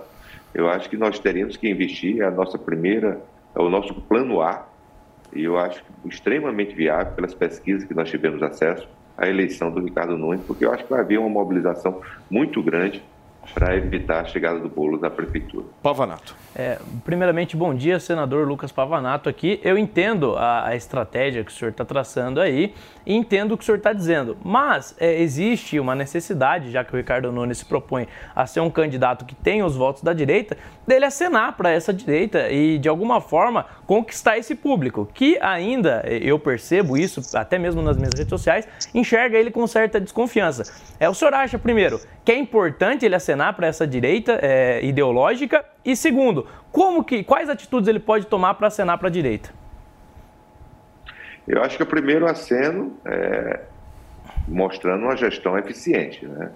Esse, a segunda aceno é estar no nosso projeto em 26, né? um projeto contra o Partido dos Trabalhadores. Eu acho que é importante, ele é, é vindo de um partido importante que tem muita aproximação com o PT, que é o, o MDB, mas se ele vem a ganhar a eleição em São Paulo, ele se torna a maior liderança do MDB a nível nacional e pode nos ajudar muito né, a, que nós, para que a gente consiga retirar esse desastre administrativo do PT nas eleições de 26. Antônia, por favor, meu amor. Bom dia, senador. Gente, olha, deixa eu contar Tudo aqui um bem, minha negócio pra vocês. conterrânea? Eu contar um negócio pra vocês. Esse é o galã do Piauí, tá? Quando pergunta-se quem é o galã do estado do Piauí, é unânime. Ciro Nogueira, sempre muito elegante, sempre falando. E eu não entendo nada de política, mas eu acho que esse, esse galã que aqui está é o maior articulador político desse país.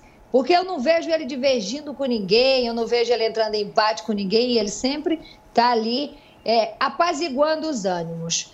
É, essa notícia de que o Ricardo Nunes está né, tá sendo apoiado pelo PP, ah, eu preciso lhe fazer uma pergunta, senador. Eu sei que ele é o plano A, não é pessoal, mas a pergunta é: tem já um plano B ou não? Não, Antônia, é, eu acho que eu, eu acho extremamente viável. Eu não vejo nenhum nome hoje com capacidade de superar o Ricardo. Até por conta da, do direito que ele tem à reeleição. A população sempre, e eu acompanho isso a minha vida inteira, desde quando foi instituída a reeleição, ela, ela tende a votar no candidato à reeleição, a não ser que ele seja um desastre, né, que não é o caso do Nunes. Então as pessoas acham que sempre que a pessoa tem direito à reeleição. Isso é, é importante. Eu acho que é, é, nós concentrando nele, nós iríamos facilitar muito a sua eleição. Por que, que na prática, gente? Por que, que eu era contra? Eu até tenho um, uma aproximação muito grande com o Ricardo, o, o outro Ricardo do PL. É, ele, e com certeza, o que é que ia acontecer? Ele sabe que o Boulos iria, é, ele já estava no segundo turno, né? já está no segundo turno. Ele ia atacar o Ricardo Nunes, como já estava acontecendo. E aí ia se degradando e ia acabar é, fortalecendo o Boulos. Por isso que eu acho que nós devemos concentrar todos nós na eleição dos números. Eu acho que nós podemos, é, com políticas públicas que são mais à direita, melhorar muito a sua gestão. Nós temos o maior eleitor hoje de São Paulo, que é o, o governador Tarcísio. O governador Tarcísio já superou e muito Lula em São Paulo. E se, se houver essa união da direita, apoiando um candidato de centro, com o apoio do presidente Bolsonaro e do governador Tarcísio, eu não tenho dúvida da eleição do prefeito Ricardo Nunes. Muito bem, gente. Nós estamos ao vivo aqui na Jovem Pan entrevistando o senador Ciro Nogueira e são 11 horas e 19 minutos. Mano, você tem pergunta para o senador? Tenho. Bom dia, senador. Eu queria trazer a conversa um pouco para o cenário nacional. É, o senhor tem falado bastante sobre a necessidade da gente ter um Estado mais eficiente, que o gasto público é, entregue mais para o cidadão. Mas a gente teve na semana passada uma operação da Polícia Federal relacionada a verbas do Fundo Nacional de Desenvolvimento da Educação em escolas do interior de Alagoas que algumas sequer tinham descarga no banheiro, sequer tinham água encanada e receberam kits de robótica. É, a, e, e, esses kits vieram, ao que tudo indica, pelo, por verbas direcionadas do orçamento secreto que foi é, ampliada durante a sua estadia como ministro da Casa Civil. A minha pergunta é: esse tipo de gasto e de forma de indicar é, o, a destinação do recurso público não vai contra a eficiência do gasto público? E aí a minha pergunta: o senhor vê possibilidade de superar esse tipo de mecanismo que, apesar de ter sido criticado pelo PT, também tem sido usado nesse governo? Olha, eu acho que todo tipo de investigação ela tem que ir a fundo, punir exemplarmente quem for culpado, inocentar quem for inocente. Eu não estou aqui para passar o, mano, o pano em nenhuma situação. Agora, eu acho, às vezes, um pouco de preconceito achar que com a escola do interior do Piauí, do interior é, de Alagoas, não, não, deva ter qualquer tipo de, de robótica ou qualquer outro tipo de avanço tecnológico, não. É, agora, o que é errado mesmo é não ter a infraestrutura necessária e não ter se dado a essas pessoas que estudam no interior do Piauí condições que elas possam ter o, a, a, a, o vaso sanitário, como você falou. Esse é que é o erro. Mas nós não temos como impedir que as pessoas no interior do Piauí ou do interior de Alagoas ou em qualquer parte do país recebam qualquer tipo de avanço para que elas possam crescer na sua vida. O senador, vamos falar um pouquinho desse julgamento marcado aí para o dia 22 de junho em relação à inelegibilidade do ex-presidente Jair Bolsonaro. Como é que vocês estão vendo isso e principalmente qual é a sua expectativa para esse resultado? Olha, eu sempre confio na justiça. Espero que não se cometa esse absurdo de tirar um líder de milhões de brasileiros, um homem que perdeu uma eleição com 48% dos votos do país, o direito dessa pessoa se candidatar, por conta de uma reunião com embaixadores. Você olhar o que o Lula foi acusado, né, tá, a ficha corrida, do que ele foi acusado no passado, né, que anularam o seu processo, é lógico, do que o presidente está sendo acusado agora, olha a, a, distorção. Se fizerem isso, podem ter certeza, vão criar um, um, um, um monstro eleitoral, no, no bom sentido, que pode ter certeza que a população não irá aceitar de forma nenhuma é, é, se condenar uma pessoa de bem como o presidente Bolsonaro. O que você está dizendo é que, caso haja essa inelegibilidade decretada no dia 22 de junho, haverá uma mobilização popular, na tua visão? Não tenha dúvida, porque seria citaria um sentimento de injustiça muito grande. As pessoas não vão aceitar um, um líder é, o, maior, o Brasil, eu, eu, costumo dizer, teve quatro grandes líderes populares na sua história: Getúlio, Juscelino, Lula e Bolsonaro. Você alijar é, um homem como Bolsonaro do processo de escolha da população, isso aí pode ter certeza será frustrante e as pessoas não irão aceitar. Agora, senador, a gente está vendo uma série de processos aí de inelegibilidade. Tivemos ontem, inclusive, a cassação de Deltan Dallagnol lá na Câmara dos Deputados. Você vê como um movimento único, organizado somente com parlamentares que são mais à direita ou não? E como é que você viu essa cassação do Deltan Dallagnol? Ela é justa, na sua visão? Olha, eu não acompanhei o processo, eu não conheço a fundo. É muito fácil você falar, é, porque eu sou da direita, quando caçam alguém da esquerda ou da direita. É, eu acho que é, nós temos que confiar na justiça do nosso país. Eu, como eu te falei, eu confio que o TSE não vai cometer essa injustiça com o presidente Bolsonaro. É, é muito dif- difícil você falar de uma coisa que você não conhece, tá certo? Só porque o Deltran é uma figura é, de uma reduta, conduta ilibada. É muito complicado você dar esse tipo de opinião. Perfeito. Deixa eu só receber quem nos acompanha pelo rádio. Senador, são 11 horas e 24 minutos. Para você que sintonizou agora, a gente está entrevistando o senador do Progressistas, presidente do Progressistas, Ciro Nogueira, aqui falando um pouquinho sobre toda a situação Uau. política do país. Vocês me pediram, pela ordem É. aqui, Antônia, só o Mano pediu antes e em seguida você. Senador, é, um ponto que eu acho importante: a sociedade brasileira tem tido uma percepção crescente sobre uma politização do judiciário, uma ideia de que o judiciário não atua com base na lei, mas com base na conveniência política. Nesse contexto, o senhor, é, como o senhor avalia a indicação para o ministro do Supremo Tribunal Federal, do Cristiano Zanin. O senhor vai atuar é, contra a, a aprovação no Senado do Zanin para ministro do STF? De forma nenhuma. Se, se não surgir nada que impeça a sua nomeação, se ele preencher todos os requisitos, eu irei votar favoravelmente. É um direito do presidente da República. Quem deu o direito a, a, a, ao presidente Lula escolher foi a população brasileira e está na, na Constituição. Então, não vejo por que você impedir a nomeação, a não ser, nós vamos analisar, está chegando o nome da CCJ, eu sou membro da CCJ, que haja algum fato que desabone a sua conduta, que não, ele não preenche os requisitos necessários para ser o Supremo, que até agora não aconteceu. Antônia, por favor. Senador, é, certamente já, já houve conversas, né, reuniões e para pensar no que, que foi feito de errado, no que, que causou a não reeleição do Bolsonaro, é, já caso ele fique é, não fique inelegível, você dá como certo o retorno dele para é, candidato a presidente em 2026 e se o Bolsonaro pessoa física que muitas vezes, né, a forma dele conduzir a, a, presidência, ele foi prejudicado. Você acha que ele mudou, que ele melhorou, que ele repensou tudo que houve? E se ele vai ser o nome para 2026, caso ele não fique inelegível? Olha, é, eu acho que hoje é uma, nós temos dois grandes líderes populares, como eu falei, que é o Lula e o Bolsonaro, cada um detentor de, de 35% do eleitorado. E fica o centro né, indo lá. Nós perdemos essa eleição para nós mesmos, né, por erros do presidente, erros de todo o governo, né, como um todo. É, não, não, não, tínhamos nem o direito de perder essa eleição como nós perdemos. Né? Fatos que às vezes não se, você, você não controla. Um louco como Roberto Jefferson é, é, jogar bomba na polícia na véspera da eleição, uma deputada sair correndo atrás de um negro no centro de São Paulo, tá certo?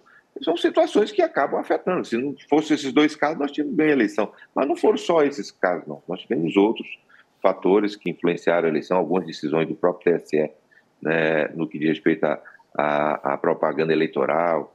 É, uma das coisas mais drásticas da eleição, talvez a mais grave da eleição, muita pouca gente sabe, foi se permitir que se colasse, colocasse diariamente aquela imagem do presidente é, com falta de ar ali, e querendo dizer que ele estava caçoando, que é uma mentira, tirado do contexto. Então, são essas situações que fizeram a gente perder essa eleição. Eu não tenho dúvida que o presidente Bolsonaro, a cada dia que passa, se torna um homem mais experiente, um homem melhor. Agora, eu tenho muita dúvida se ele vai, mesmo sem se tornar inelegível, se ele vai querer disputar a eleição. Tá certo? Isso aí é uma dúvida que eu tenho. Eu acredito que se fosse hoje, ele não disputaria. Mas tem muito tempo ainda para fazer. Ele, tem, ele é o grande líder, ele vai comandar. Se ele não for o candidato, ele, a, a, opinião dele, quem será o candidato, é a mais importante. E se ele não for candidato, acho que política é fila. O candidato natural, como não tenho dúvida, pelo, até pelo sucesso administrativo que ele está tendo, é o governador Tarcísio. Ah, Pavanato, para a gente fechar. É, senador, é, o senhor é, deve até concordar comigo que em diversos momentos nós tivemos isso evidente no caso do Deltan, mas o senhor também falou sobre o medo de que o Bolsonaro se torne inelegível por meio de um, de um abuso por parte do TSE. É, e não é a primeira vez. Diversas vezes a justiça tem passado por cima das suas competências, desrespeitado os limites. E quem é o freio? É, nessa, nessa relação de poder. O freio é o, exatamente o Senado, é o poder legislativo que pode legislar e evitar que esse tipo de abuso continue acontecendo. É, quais as iniciativas que vocês aí no Senado têm trabalhado para conter esses abusos e evitar que o Poder Judiciário continue passando por cima das suas competências e respeite definitivamente os limites da lei. Olha, eu concordo com você que existe um ativismo judicial muito forte hoje no país, até uma superexposição de opiniões de ministros, às vezes, muitas vezes longe dos autos. né? Uma, uma coisa clássica que, é, que, que acontece é se eu, se eu te perguntar o nome dos 11 jogadores da seleção atual brasileira, eu tenho certeza que você não vai escalar essa, essa seleção, não.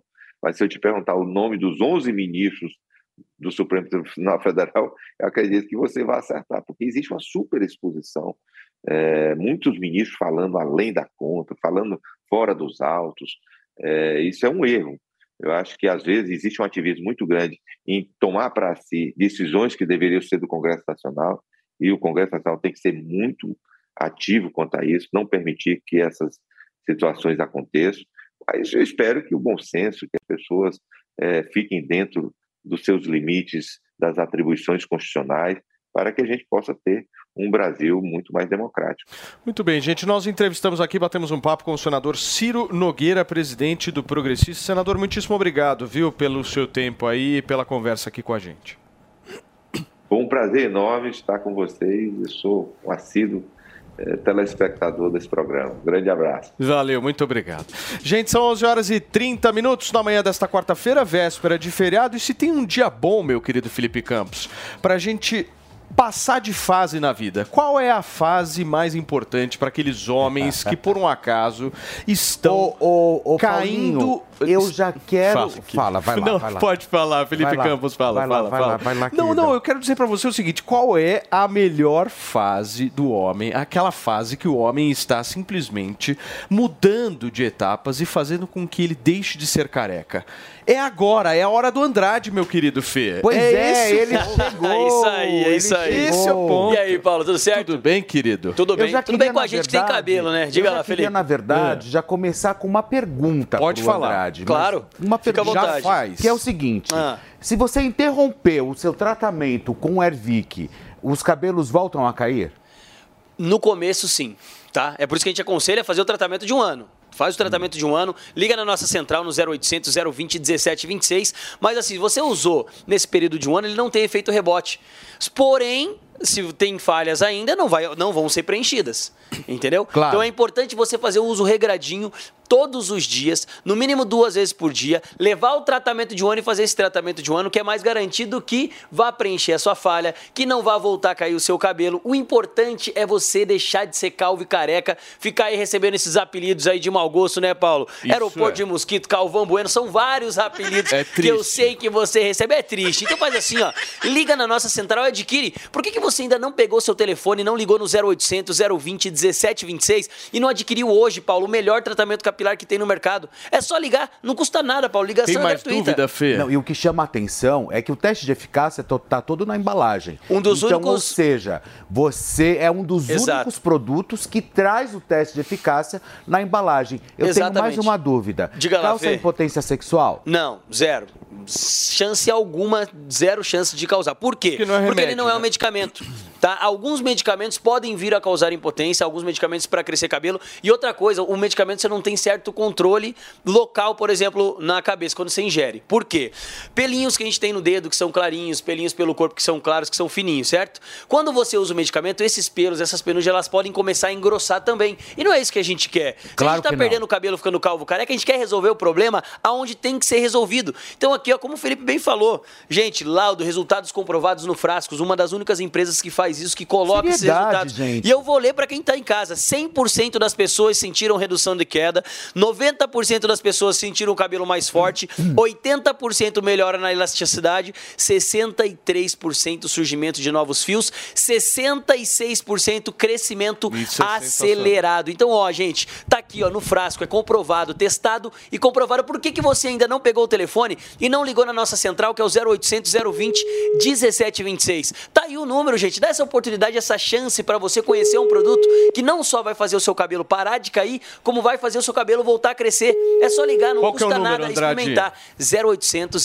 020 1726. Esse é o telefone, como o Felipe sempre fala, da sua autoestima. Agora, vai ter uma promoção boa hoje. Ouvi sempre falar, afinal de contas, hoje é véspera de feriado. Tá Sim. todo mundo, meu, pensando já no feriado, mas nada melhor do que a gente planejar hoje para colher e nascer os fios na semana certeza. que vem. Tem que ter uma promoção bacana, Paulo. Eu já adianto hoje que a gente vai mandar Alexa para todo mundo que pegar o telefone e ligar no 0800 mandar? 020 1726 e adquirir o tratamento de um ano. Levou o tratamento de um ano, já ganha a Alexa, gente. Caixinha assistente virtual que você conversa com ela. Para quem tá no rádio e não tá vendo, mas é aquela caixinha de som que você dá o comando e ela responde você, aquela caixinha da Amazon original, tá? Então liga e vai pagar só metade do preço, viu, Paulo? Sensacional, gente. 50% Então, de desconto. Até que hora? Só pra Exatamente. Ó, vou fazer o seguinte, são 11h35 até 11h45, quem ligar na nossa central no 0800 020 1726 vai ter 50%, só vai pagar metade. 50%? 50%. Legal. E ainda vai levar de presente uma Alexa, mas tem que levar o tratamento de um ano, Boa. gente. Metade do preço num tratamento desse que a gente Então acabou você de vai manter o brinde. Vou manter o brinde, exatamente. Tem que ligar 0800 020 1726. Fala que tá ouvindo o Morning Show. Vai pagar só metade do preço no tratamento de um ano e ainda vai garantir uma Alexa de brinde. Mas tem que ligar na nossa central 0800 020 1726 até 11h45. Todo Turma, mundo, viu, Paulo? Vocês têm nove minutinhos aí. Corre 0800 020 1726 e garante. Leva pra casa essa Alexa porque é sensacional. É sensacional, Paulo. Obrigado, Valeu. Andrade. Valeu. Gente, olha só, a possibilidade do reconhecimento de uma união estável entre Tiago Salvático e Gugu Liberato pela Justiça continua dando bastante o que falar. Numa entrevista para Veja, o empresário fez algumas revelações a respeito do relacionamento dos dois e afirmou que os três filhos do apresentador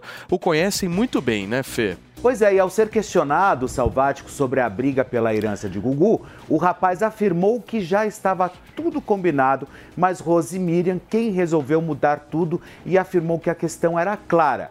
Gugu e Rose moravam em casas separadas. Rose é a mãe dos filhos e cuidava das crianças. Todos esses nove anos em que Tiago e Gugu ficaram juntos, ele sempre esteve presente na vida das crianças. Sobre o processo na justiça, o empresário afirmou que tem provas da relação e está recorrendo ao, ao processo. E reafirmou ainda que em 2020 desistiu por motivos próprios, porque a mídia estava muito em cima. E agora vai provar com documentos necessários, fotos, tudo e que realmente eram companheiros. Inclusive ele está, ele está, ele está o Thiago Salvático ameaçando de publicar um vídeo íntimo dele com o Hugo fazendo sexo na internet e ele disse que vai ter mais de 3 bilhões de acesso. Se é isso que Já o fez a pessoal, previsão, já. se é o que, que é o que o, se o pessoal precisa para. Eu só vou dizer uma coisa, eu tô começando a até começar a duvidar dessa relação desse cara com o Gugu. Por quê? Estou dizendo isso.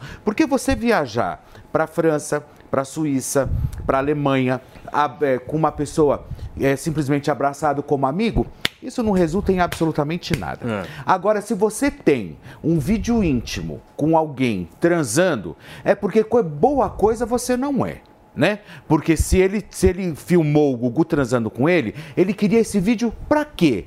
Exato. Qual era a intenção? Ele esperava que o Gugu fosse morrer para usar isso depois? Não. Obviamente que quem sabe depois ele ia extorquir o Gugu com esse vídeo. E outra, né? é que então, ou expor- seja, ameaçar expor isso publicamente significa que ele não tem preocupação nenhuma com a memória do cara, ele só eu tá tô pensando no começando a achar, eu tô começando a achar que esse cara nunca teve absolutamente Não nada, vale com- nada. com o Gugu. E Fê, depois da entrevista teve uma troca de mensagens, é isso? Pois é, e após a entrevista, Thiago Salvático publicou uma troca de mensagens entre ele e o Gugu. Mas esse print não tem absolutamente nada. No, no print, o apresentador mandou o clipe de uma música que dizia Te amo pelas suas falhas e o chefe de cozinha respondeu que também amava o apresentador. Mas embaixo o Gugu elogia as fotos do rapaz. Thiago também publicou um texto dizendo, abre aspas, "Esclare- é, esclareço que o sentido da minha declaração é o de que eu jamais levaria à exposição o vídeo íntimo com o meu companheiro e não o modo como está sendo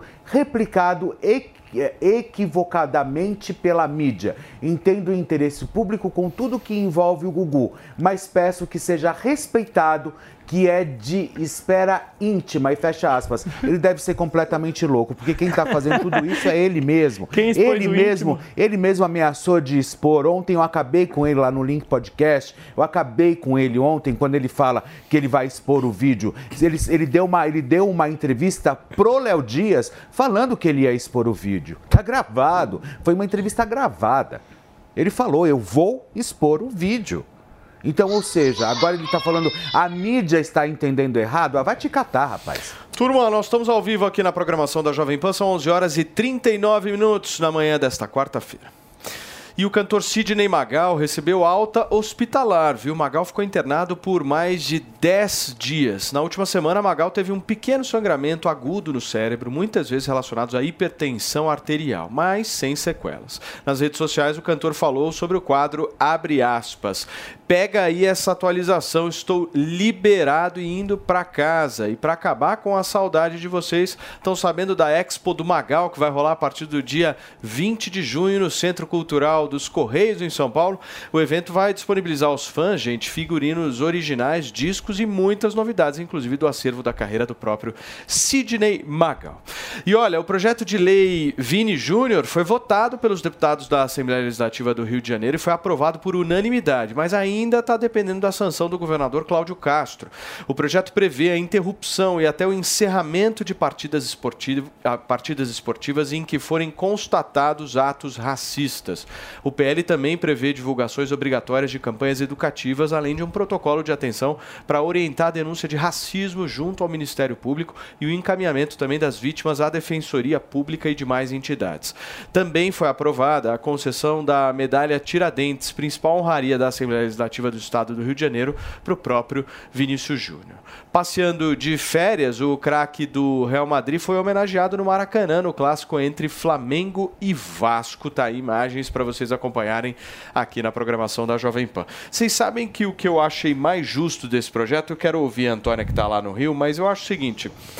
Agora, com essa lei, se tiver caso de racismo num jogo de futebol, para o jogo e acaba o jogo. Eu acho certo isso, não é, Antônia? Acabou, meu. Teve, Ué, teve mas lá é claro. racismo, o cara foi lá, criticou Ué, de claro. alguma forma, promoveu o crime e acabou o jogo. não tem mais porque clima para esse bando, jogo. se esse Tá bando certo. realmente, desculpa, é, nem vou falar animal porque é um desrespeito aos animais, mas se esse bando de vândalo não sabe respeitar e se começar com essa baixaria, acaba o jogo, mesmo cada um para sua casinha, ponto. E acabou. Até que eles Exatamente. começam Eu e acho que comecem tá certo, a Antônia. entender. O que, que você acha? Não, eu acho, eu acho que é isso que tem que acontecer. Imagina, as pessoas saem de casa para ir num jogo de futebol e, e, e aí, do nada, uma selvageria dessa. Esporte. Esporte é esporte. Tem nada a ver com preconceito, com racismo e, e- e afins. Então tem que acabar a partida. Pitou, acabou, cada um para sua casa, acabou, não tem mais jogo. Exato, Tá e, evi- e evita esse projeto de lei, evita acontecer o que aconteceu com o Vinícius Júnior lá na Espanha. Porque se começarem a proferir ofensas, se, um- se uma quantidade de torcedores começarem a hostilizar determinado jogador, a partida acaba. E você coloca uma barreira mais para impedir que esse tipo de crime gravíssimo aconteça dentro dos estádios. Se o torcedor tá indo lá e não sabe respeitar o esporte e, e quer praticar crimes, porque racismo é crime, ele não merece assistir o jogo. O jogo tem que acabar mesmo. É, é, dessa forma a gente protege o bom esporte desse tipo de vergonha, que foi o que aconteceu no caso do Vinícius Júnior, e ajuda a combater o racismo. Ajuda. É, é importante a gente ter a conscientização, é cada vez mais a, a gente incluir, parar de, parar de dividir a sociedade, mas são importantes também medidas legais que protejam as pessoas desse tipo de crime. Agora, é uma medida que eu acho meio óbvia, né? Não deveria É, nem ser e- lei isso, o- né? é, Teve um eu caso desses, trazer, os caras e- vão botar a bola em campo de novo. E eu acho que É. isso mostra uma omissão das federações esportivas. Porque É. quem tem que estar pensando no bem-estar do jogo, em como fazer a partida ocorrer da melhor forma, no desempenho esportivo dos atletas. É óbvio que um atleta que está sendo vítima de racismo, de um estádio inteiro lotado, fazendo ofensas racistas, tem o desempenho esportivo dele prejudicado. Quem, quem devia se preocupar com isso, em primeiro lugar, são as federações esportivas. Né? Então, é, o que me chama a atenção aí é essa omissão das federações. As federações deviam, e os clubes, né, pressionando as federações, deviam tomar a frente desse tipo de discussão. Mas É, sabe por quê, mano? Eles não tomam a frente porque imagina o prejuízo que seria parar um jogo, é depois, sei lá, ter que devolver o bilhete para boa parte dos torcedores, é quanto de audiência e de patrocínio não seria perdido é com o jogo encerrado. Então, como eles pensam no dinheiro acima de tudo, deixam em segundo plano uma questão que é uma questão humanitária. O racismo deve ser combatido, impedido, e isso está acima de qualquer é, recurso financeiro, isso está acima de qualquer é, monetização ali que, que, que, as federações vão ter com isso. E então, eu acho até Sim. que sendo Só receber quem nos acompanha pelo rádio, Maninho, são 11 horas e 43 minutos. Para você que chegou agora, a gente está discutindo a Lei Vini Júnior, que foi aprovada lá no Rio de Janeiro. E a gente está repercutindo um pouco isso. É, Eu ia criticar uma postura que é muito comum nos dirigentes esportivos brasileiros, que é essa preocupação com o dinheiro, mas com o dinheiro imediato. Porque no longo prazo é muito melhor, muito mais rentável, lucrativo você cultivar um bom campeonato para você ter mais público, mais verba de patrocinador. E para ter um bom campeonato, você tem que garantir o mínimo de civilidade dentro do estádio. Isso serve não apenas para os casos de racismo, mas também para a violência de torcedor organizado, de torcidas organizadas que muitas vezes se é, fantasiam de torcida organizada, mas na verdade tem o propósito de ir arrumar confusão no estádio ou fora do estádio, fica lá briga de facções que é- é muito maluco isso, porque no dia a dia, se tem dois, dois grupos se organizam para ir brigar no meio da rua, a gente chama isso de crime, de, mas aí o pessoal bota uma camisa de, de uma torcida organizada e, e aí faz de conta que não tem problema, que, que sair agredindo o outro. Ou seja, dentro ali parece um outro planeta, né? Como se É, fosse uma, coisa assim. diferente. Mas a, a- a questão é, quando as federações e, e todos, todos os envolvidos com o esporte querem impedir a violência, querem impedir o crime, eles conseguem. Tanto é que quando surgiram as novas arenas, que são mais modernas e a torcida fica mais próxima do campo, muito se discutia, pô, o torcedor vai invadir o campo. O que, que fizeram? Impuseram regras que impedem essa invasão e são regras duras e rígidas. Vê se tem torcedor invadindo o campo. Não tem. Não tem porque não quer- tem medo de ser responsabilizado. Da mesma forma, deveria funcionar com um caso de racismo. Você tem que punir severamente, você tem que punir exemplarmente para evitar que esses casos aconteçam. Turma, olha só, o governo do Rio de Janeiro vai instalar algumas câmeras nas fardas e viaturas dos policiais. Na decisão também está liberado a captação de áudio, além também, além também do vídeo. O Estado do Rio de Janeiro tinha argumentado que a instalação dos equipamentos atrapalhava a execução de ações de inteligência e poderia colocar em risco, inclusive, a vida de agentes de segurança e de moradores nas comunidades visitadas pela polícia. No entanto, Edson Fachin, relator da ação, diz que não há excesso sobre o uso de cama- câmeras, determinando que a ordem deve ser cumprida por todas e sem exceção alguma as unidades policiais do Estado do Rio de Janeiro com prioridade para que realizem as operações em favelas. É uma política pública semelhante à que a gente teve aqui em São Paulo. O Pavanato, pelo que eu conheço, discorda dessa política, certo, Não, eu Pavanato? discordo do senso de prioridade. É, até recentemente nós entrevistamos aqui o Derrite, secretário de Segurança Pública do Estado de São Paulo. E qual que é a prioridade que eles estão tendo no governo? É monitorar os presos que estão fora do sistema carcerário, os presos que estão em regime semiaberto, presos que estão é, é, em regime aberto, que estão presos fora da- do presídio e monitorar eles para que crimes não voltem a acontecer por parte desses ex-presidiários ou por parte desses presos que ainda estão cumprindo pena, só que em um formato diferente. Então o que, que eles estão fazendo? Estão colocando tornozeleiras eletrônicas. Aí você vai para um estado onde você não coloca é, tornozeleira eletrônica em todo preso que está solto, porque não coloca, é, boa parte dos presos que estão soltos nesses estados não são monitorados pela polícia e a prioridade é monitorar quem? O policial, não o criminoso. Ah, a câmera serve como uma ferramenta de proteção policial? Sim, mas também serve para monitorar como se o policial não cometer nenhum tipo de abuso, não é para isso? Então, qual é a prioridade? Por que primeiramente não monitorar o preso, que é o real culpado por crimes, que é quem é, é, já existem estudos que mostram que boa parte dos crimes que acontecem e do aumento de criminalidade tem relação com os presos que estão no regime aberto e semiaberto e não são monitorados. Então, por que a prioridade não é monitorar esses presos? Por que, que você não vê nenhuma decisão por parte da justiça no sentido de garantir a monitoria e a segurança da população, responsabilizando e vigiando o criminoso? Por que, que a prioridade é vigiar o policial? Em tese, o criminoso deve ser, sim, é, já há essa obrigação legal, né? O, o criminoso que sai deveria ser monitorado. Mas falando do mérito da, da situação, essa política pública é muito eficiente para melhorar a eficiência da polícia. Então, Por que é importante fazer essa implementação na Polícia do Rio de Janeiro? Porque nós precisamos que a Polícia do Rio seja muito mais eficiente. Mas, ao mesmo tempo, a gente precisa ter em mente que a Câmara não faz milagre. Então, a Câmara precisa estar acompanhada de treinamento e qualificação do policial. O policial não pode ser simplesmente abandonado com a câmera e dizer se vira aí.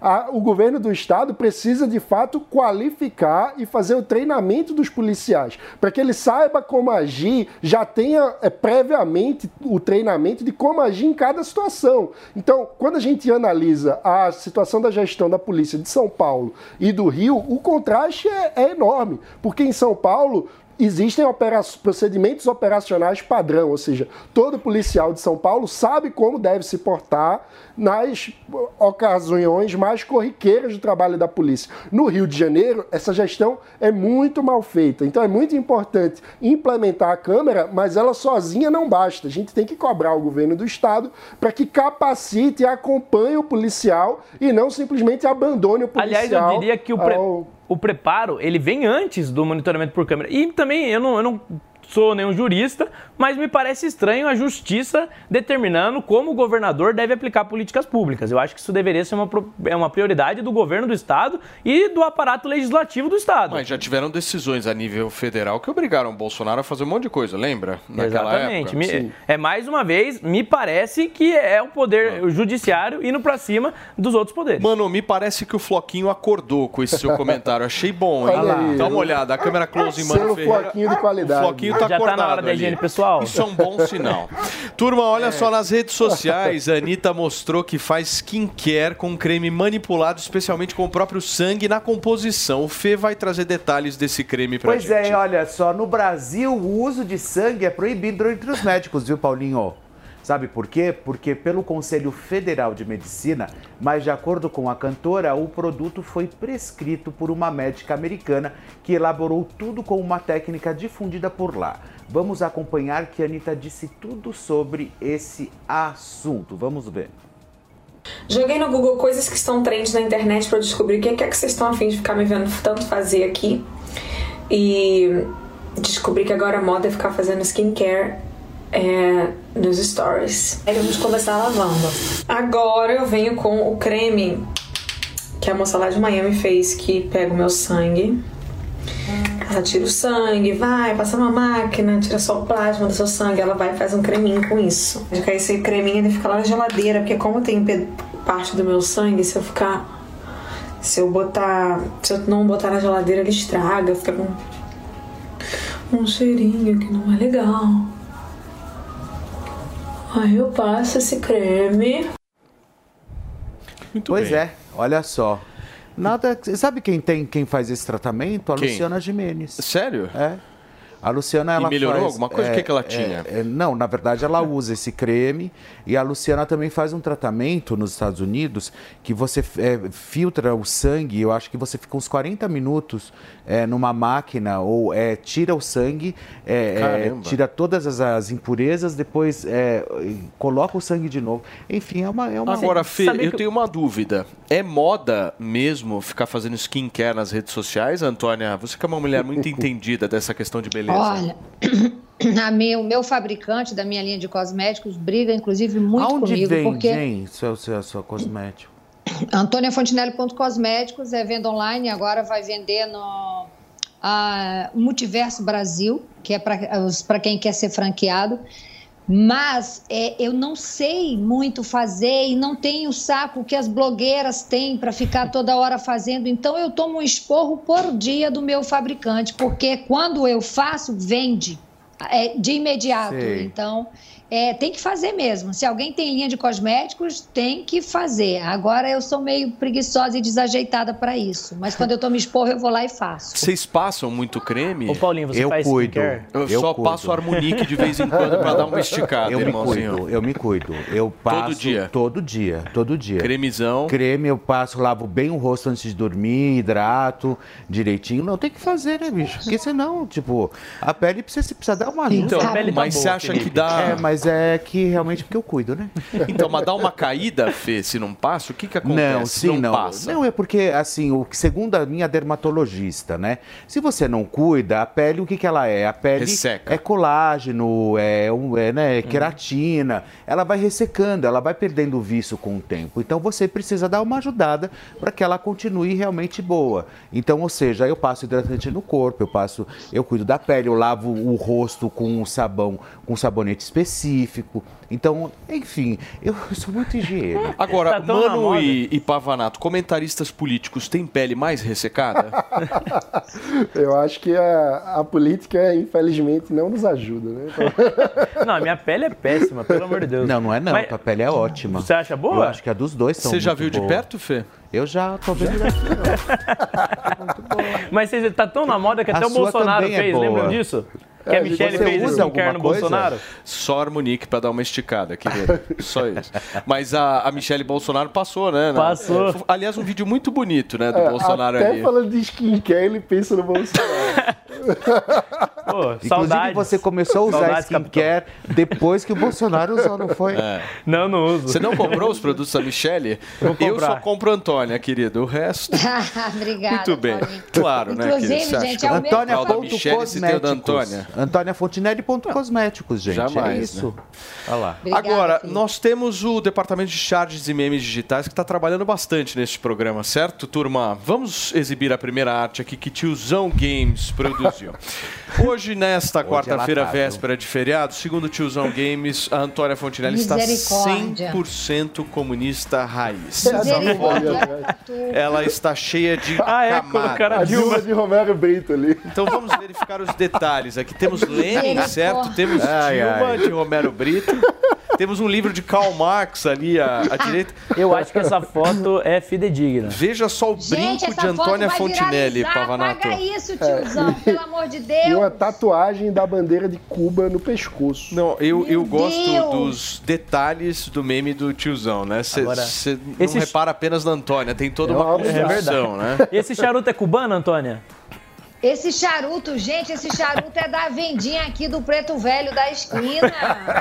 Na casa de Umbanda. Você pegou da casa de É. Umbanda, né? Porra, tiozão! Pelo amor de Deus, apaga isso, vai viralizar. Tá muito bom esse meme. E, obviamente, se vocês quiserem acompanhar mais memes do Tiozão, arroba Tiozão Games BR. Ele está à sua disposição para que vocês possam seguir o nosso querido Tiozão Games.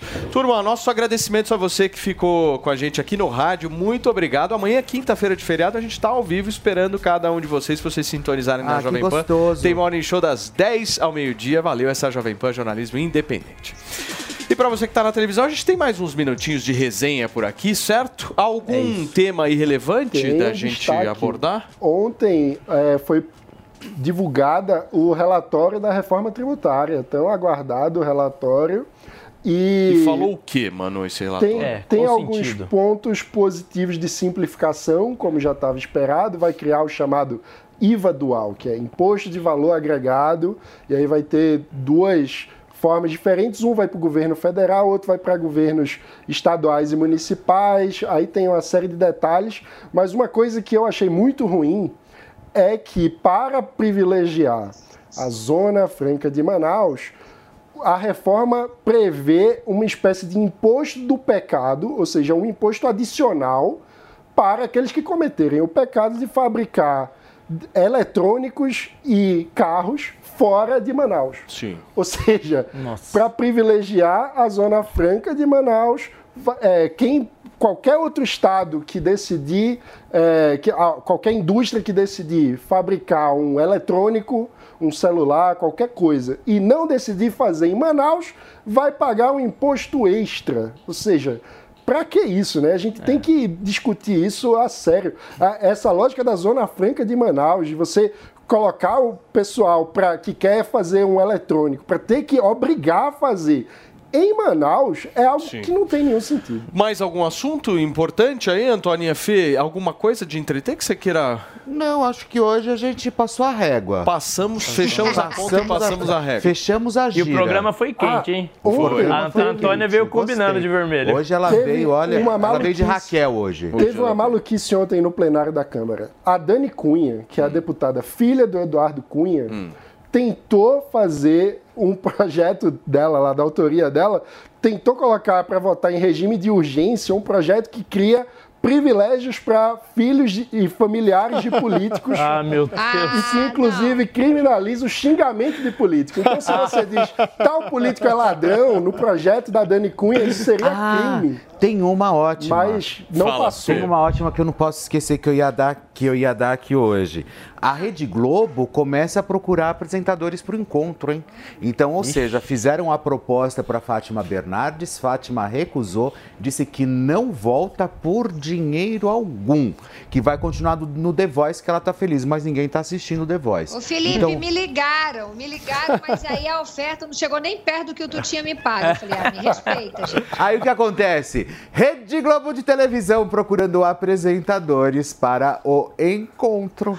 Muito bem. Queridos, muitíssimo obrigado pela audiência de cada um de vocês. Nós vamos ficando por aqui. Lembrando mais uma vez, amanhã estaremos ao vivo, certo? Ao vivo. Ao vivo. Aqui. Não Sem iremos feriado. para a Bahia, não. Ai. Estaremos Feriado aqui, firmes e fortes, Ai, esperando que- cada um de vocês. Ai, Se vocês delícia, sintonizarem na credo. Jovem Pan, a gente vai estar por aqui. A gente convida cada um de vocês. Essa é a Jovem Pan, jornalismo independente. Muito obrigado. A gente se vê então amanhã. Tchau. Ai, que gostoso.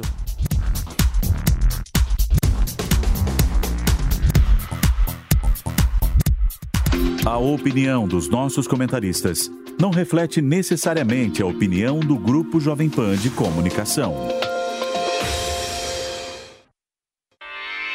Realização Jovem Pan News.